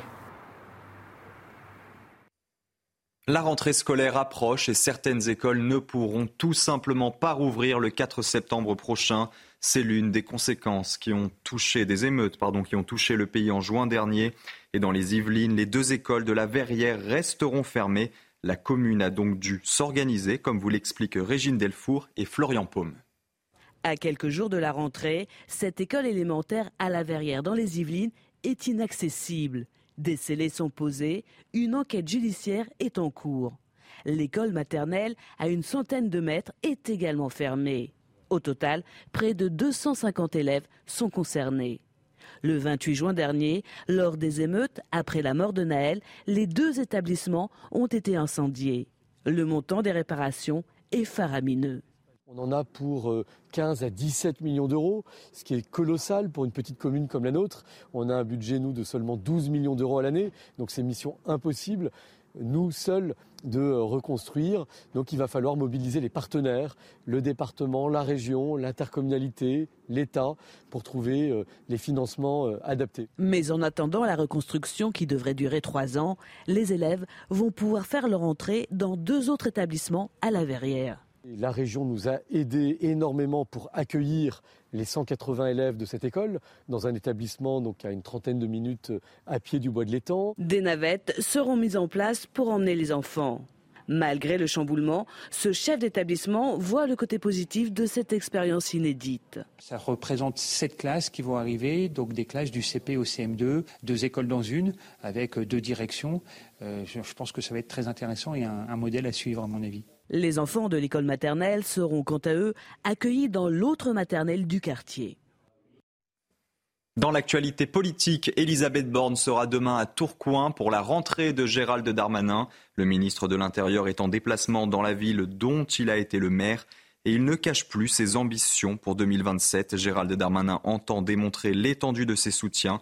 Il tiendra notamment un discours sur les thèmes du travail, de l'écologie et de la sécurité. Et dans le reste de l'actualité, après une semaine sur les routes, le convoi de l'eau est arrivé à Paris. Plus d'un millier de personnes ont défilé dans les rues de la capitale. Les opposants aux méga-bassines dénoncent l'absence de suspension des chantiers et promettent de nouvelles actions contre ces projets controversés. Julien Leguet, porte-parole du collectif Bassine Non Merci. L'enjeu, c'était de venir jusqu'à Paris et de porter ce message à l'international qu'en France, il y a une guerre de l'eau larvée, qu'en France, il y a des gens qui se battent pour l'eau et qu'en France, bah, il y a des institutions qui sont vérolées, euh, vérolées notamment par la FNSEA, le syndicat euh, majoritaire qui euh, marche en pleine cogestion avec le gouvernement Macron. Très clairement, ce qu'on a vu à l'agence de l'eau, c'est que c'est cette simple alliance FNSEA-Macronie bah, qui pèse face à toutes les autres sphères de la société. Au Niger, la junte au pouvoir demande le départ de l'ambassadeur de France sous 48 heures. Les militaires justifient cette décision par, je cite, des agissements du gouvernement français contraires aux intérêts du Niger. Et aujourd'hui, environ 20 000 personnes se sont rassemblées à Niamey, la capitale du pays, pour soutenir le régime militaire issu d'un coup d'État. On fait le point avec Harold Iman. Le Quai d'Orsay évalue en permanence les conditions de sécurité et de fonctionnement de l'ambassade. Donc on ne sait pas ce que ça va donner, mais euh, l'idée, c'est de ne pas euh, céder à cette demande des putschistes, car la France, les Occidentaux en général et la CDAO, qui est le groupement des pays de l'Afrique de l'Ouest, euh, ne veulent pas traiter avec la junte, simplement attendre qu'elle se retire et qu'elle rétablisse le gouvernement légal euh, qui est mené par Mohamed Bazoum, qui est emprisonné chez lui avec son épouse et son fils malade. Et donc une intervention militaire reste possible de la part de la CDAO et aussi euh, avec l'appui du moins moral de la France et des Occidentaux, euh, qui pourraient participer à cette intervention. Le Sénégal, la Côte d'Ivoire, le Bénin et surtout le Nigeria, qui est le vaisseau amiral de l'Afrique de l'Ouest. Et puis juste, je rajoute que comme la milice Wagner est en perte de vitesse et n'a pas encore fait son apparition au Niger, il y a peut-être une fenêtre d'opportunité pour pousser un peu, parce qu'ils ne pourraient pas, ces Wagner, venir à la rescousse, puisqu'ils sont en train de disparaître. La photo d'identité judiciaire de Donald Trump est devenue virale. Elle a été prise à Atlanta dans le cadre d'une quatrième inculpation de l'ancien président américain. Donald Trump lui-même espère en tirer profit en mettant en scène sur son site officiel des t-shirts, pulls et autres tasses à son effigie. Le récit est signé Sarah Fenzari. Depuis jeudi, cette photo fait le tour du monde. Aujourd'hui, elle est portée par des centaines de personnes. Pour Donald Trump et ses opposants, ce cliché judiciaire est une véritable arme de communication politique en vue des présidentielles en 2024. Il vend tout, alors pourquoi pas des t-shirts? Tête légèrement penchée vers l'avant, regard très dur, voire agressif, en signe de défiance. Le mugshot du 45e président des États-Unis, immortalisé pour l'histoire par les services du shérif d'Atlanta, amuse les Américains. Je trouve ça drôle. À la seconde où j'ai vu cette photo, j'ai su que les presses à t-shirt allaient devenir folles parce que c'est juste drôle, comme c'est fou. Il ressemble à un méchant de bande dessinée. C'est comme s'il était figé dans le temps. Et de son côté, l'équipe de campagne Trump 2024 a aussitôt surfé sur la tendance en lançant un appel à chaque patriote. 47 dollars de contribution pour une nouvelle levée de fonds du candidat républicain, avec en échange le fameux t-shirt. Pour rappel, l'ancien président a été inculpé à quatre reprises pour l'affaire Stormy Daniels, le recel de documents, les émeutes du Capitole, ainsi que la tentative de manipulation de la présidentielle 2020 en Géorgie. Et on passe tout de suite au sport et en football, les Parisiens s'imposent 3-1 face à Lens. C'est leur premier succès de la saison en championnat. Et pour son retour au Parc des Princes, Kylian Mbappé s'est offert un doublé. Enfin, en Formule 1, huitième pole position de la saison pour Max Verstappen. Le pilote Red Bull l'a décroché sur ses terres lors du Grand Prix des Pays-Bas. Il devance Lando Norris et George Russell. Côté français, Esteban Ocon a été éliminé en Q1, son coéquipier Pierre Gasly en Q2. Et ce dimanche, vous pourrez bien sûr suivre la course des 15 heures sur Canal+. C'est la fin de ce journal. Avant le début de l'édition de la nuit, je vous propose d'écouter ou alors de réécouter l'interview de l'avocat fiscaliste Jean-Philippe Delsol. Il revient notamment sur la taxe foncière qui explose, vous allez le voir, dans de nombreuses villes du pays. Alors nous sommes euh, en visioconférence avec Jean-Philippe Delsol. Merci beaucoup, maître, d'être avec nous euh, ce soir. Qu'est-ce que vous pensez de, cette hausse de, la taxe euh, foncière? On parle de mauvaises nouvelles pour les propriétaires et pourtant certains y voient comme euh, des avantages cette hausse. Euh, ceux qui voient des avantages ne doivent pas être propriétaires. Bonjour, merci donc de me permettre d'être avec vous euh, sur ce sujet. je pense que la petite présentation que vous avez faite explique bien les choses. Les chiffres ne sont pas tout à fait exacts, car en réalité, la taxe foncière, elle augmente de deux façons. Il y a une augmentation qui est fixée au niveau de la loi budgétaire sur la valeur des bases d'imposition. Cette valeur a été augmentée de 7,1% en 2023 et donc c'est une hausse considérable, bien plus importante que l'inflation. Mais au-delà de cette hausse des bases, il y a, il ou il est possible qu'il y ait, selon les villes, selon les communes, une hausse des taux. Car sur la base de chaque bien immobilier, les communes appliquent un taux dont elles ont une relative maîtrise. Et c'est ainsi que euh, la hausse des taxes foncières est en fait plus importante que celle qui a été indiquée dans un certain nombre de villes. Hmm. Par exemple, à Paris, c'est pas 51%, mais c'est 59%, parce que c'est 51% d'augmentation du taux plus 7% d'augmentation de la base. Et il y a beaucoup d'autres villes comme ça, euh, euh, Lyon, bon, enfin, Metz, Grenoble, Limoges, etc. Donc en fait, cette année est une année euh, qui euh, aura connu une hausse des taxes foncières qui n'a jamais été aussi importante. Mais comment on peut expliquer aussi euh, cette, disparité entre toutes les villes? Comment, pour expliquer simplement à nos téléspectateurs, comment un maire, comment les territoires locaux définissent ce taux? Eh bien, ils définissent ce taux en fonction de leurs besoins et des dépenses qu'ils ont à payer, des dépenses qu'ils décident. Et euh, la réalité, c'est que euh, au lendemain, au début d'un mandat, surtout dans les deux premières années d'un mandat, les euh, maires aiment bien augmenter leur base pour s'assurer un peu des recettes sur les dernières années du mandat sans avoir à augmenter les impôts. C'est ce qu'ils font ici en profitant aussi de l'inflation. Mais ce qui est vrai et ce qui a été dit sans, sans, plus de commentaires par votre petite présentation, c'est que euh, en fait, depuis cinq ans, la taxe d'habitation a été supprimée. Or, les communes, et plus généralement d'ailleurs les collectivités locales, mais les communes en particulier, avaient deux ressources propres, des ressources qu'elles maîtrisaient, principales, la taxe d'habitation et la taxe foncière. La taxe foncière, aujourd'hui, c'est 35 milliards environ de produits pour les communes. Or, il y a cinq ans, il a été décidé de supprimer la taxe d'habitation, sauf sur les résidences secondaires. De ce fait, les communes ont perdu la moitié de leurs ressources propres.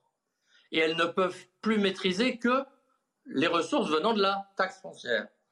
Donc, quand elles ne veillent pas à limiter leurs dépenses, elles actionnent la taxe foncière, d'autant plus que cette réforme a été faite en laissant finalement aux communes euh, l'activation de ceux qu'on considère comme les plus riches, c'est-à-dire les propriétaires. Hmm. En réalité, les propriétaires ne sont pas toujours les plus riches. Beaucoup de petits retraités vivent euh, du fait qu'ils ont gardé un bien euh, en propriété parce qu'ils l'ont acquis avec euh, leur épargne tout au long de leur vie, ou qu'ils ont un bien qu'ils donnent en location qui leur fait un complément de revenu. Ils ne sont pas riches pour autant.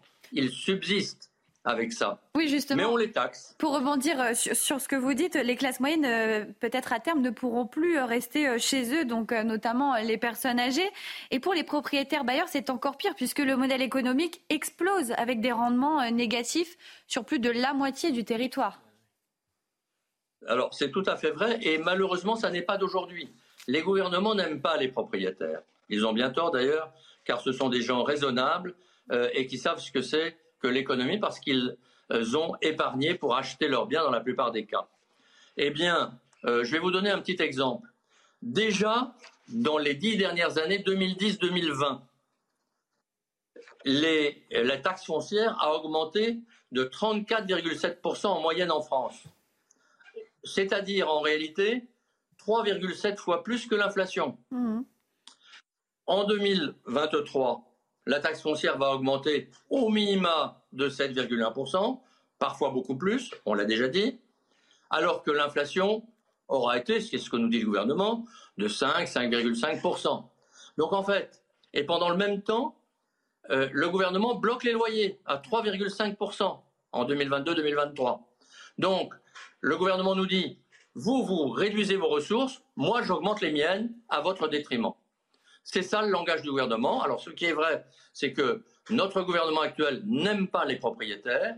Il l'a démontré en augmentant la CSG sur les revenus des loyers, euh, comme sur les retraités d'ailleurs, euh, alors même que pour les autres catégories de revenus, il a compensé la hausse de CSG. Donc il n'aime pas les propriétaires. Et je crois qu'il euh, y a en fait en France aujourd'hui une sorte d'idéologie qui veut lutter contre la propriété, peut-être à la base d'une sorte de d'égalitarisme malfaisant et incompréhensible. Et puis c'est quand même un, mauvais signal pour le marché immobilier. Est-ce que euh, le, marché va être perturbé Il va être compliqué de, se loger avec cette augmentation? Alors c'est tout à fait évident, avec euh, le think tank que je préside, l'IREF, nous alertons depuis des mois en disant euh, attention, à force de surtaxer la propriété, eh bien on va détruire le marché de cette propriété. Et c'est ce qui se passe. Et Madame Borne veut en fait essayer de redoper le marché immobilier. Comment? En favorisant quelques aides, quelques subventions. C'est pas comme ça qu'un marché fonctionne. Il marche pas avec des aides d'État. Il marche avec euh, la vérité des prix et des prix libres. Et en réalité, les prix de l'immobilier ne sont plus libres. Et c'est pour ça, c'est l'une des causes de l'arrêt du marché immobilier. Quelle serait euh, la solution à cette hausse pour, euh, le gouvernement? Qu'est-ce que vous proposez, vous, en tant qu'avocat fiscaliste, pour, euh, pour que le gouvernement s'y retrouve dans, dans son budget, mais pour que l'on impacte le moins possible les propriétaires? Le meilleur moyen, vous savez, au-delà d'un certain niveau de taxation, il faut baisser les taxes pour que le produit des taxes augmente. Il faut donc que finalement, on retrouve un niveau raisonnable de taxation, ce qui n'est pas le cas en France. Je vous donne juste deux petits chiffres. En France, les prélèvements sur la propriété des ménages, ils sont de plus de 4,5% par an du produit intérieur brut, c'est-à-dire de la richesse française. En Allemagne, 1%, hmm. c'est-à-dire 4,5 fois moins. Et pour les prélèvements sur le revenu de la propriété des ménages, c'est du même ordre. 1,85% en France, du PIB, moins de 0,7 en Allemagne. Alors il faut réduire, il faut revenir à un niveau raisonnable, mais pas que. Parce que la propriété souffre aujourd'hui, et la propriété immobilière en particulier, non seulement d'un trop fort taux de taxation, mais également de trop de contraintes administratives. Il faut donc qu'on revienne sur euh, ces, règlements absurdes qui sont en train d'être mis en œuvre concernant notamment euh, euh, la, qualité des logements avec des, des qualifications de ces logements selon, vous savez, un indice de DPE de F, E, D, etc. jusqu'à A, sachant que F, E, D, ce sont les moins bons scores. Et ce qui est dit aujourd'hui, c'est qu'en 2025, les logements F pourront plus être loués. En 2028, les logements E. En 2034, les logements. Et qu'allons-nous faire de ces logements même, selon eh bien, ces logements, justement, ils ne pourront être loués que si on y fait des réparations qui, ne sont souvent pas à la mesure des moyens des propriétaires. Alors, Madame Bandy, on va les aider, mais ça ne suffit pas. Et ce n'est pas ce que demandent les propriétaires. Je pense qu'il faut se donner du temps, beaucoup plus de temps, et il faut libérer les propriétaires. Euh, en fait, on est en train de supprimer les offres de logement avec ces réglementations, et l'Europe va d'ailleurs faire pareil parce que l'Europe est en train euh, d'élaborer un projet de directive qui interdira de vendre ces logements. Et donc, à ce moment-là, eh bien, il y a un certain nombre de logements qui seront voués à la destruction ou qui resteront inoccupés, qui vont devenir insalubres. Et en réalité, on est en train de tuer le marché immobilier. Il y a une vraie politique euh, voilà, de, logement à mener de la part du gouvernement, mais comment on peut encourager euh, voilà, les jeunes acheteurs à, se lancer dans cette aventure de la propriété? Alors, heureusement, il faut le dire, la propriété reste finalement un des fondements de la nature humaine. Euh, l'homme naît propriétaire, disait Bastia, un grand économiste du 19e siècle, et les gens aiment, beaucoup de gens aiment mieux vivre chez eux que chez, les autres. Et au surplus, il faut le dire, euh, la propriété prend de la valeur selon les époques. Bien sûr, en ce moment, elle en perd de la valeur, la propriété immobilière, notamment pour les raisons qu'on vient de dire. Mais dans le temps, la propriété immobilière prend de la valeur. C'est donc toujours un intérêt, pour toutes ces raisons, d'acquérir son logement.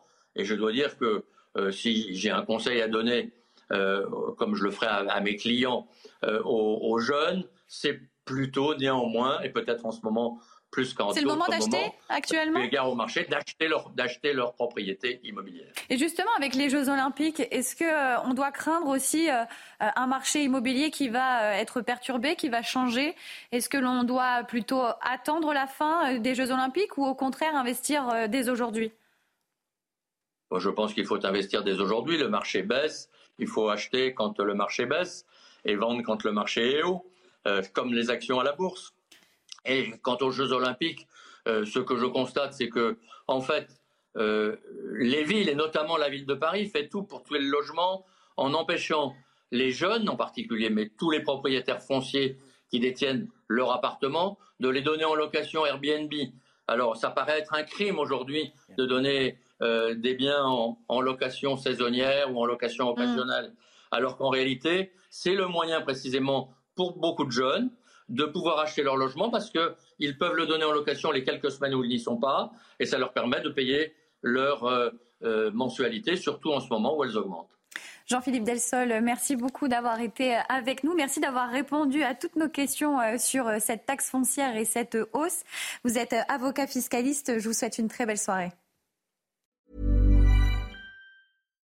When you make decisions for your company, you look for the no-brainers. And if you have a lot of mailing to do, stamps.com is the ultimate no-brainer. It streamlines your processes to make your business more efficient, which makes you less busy.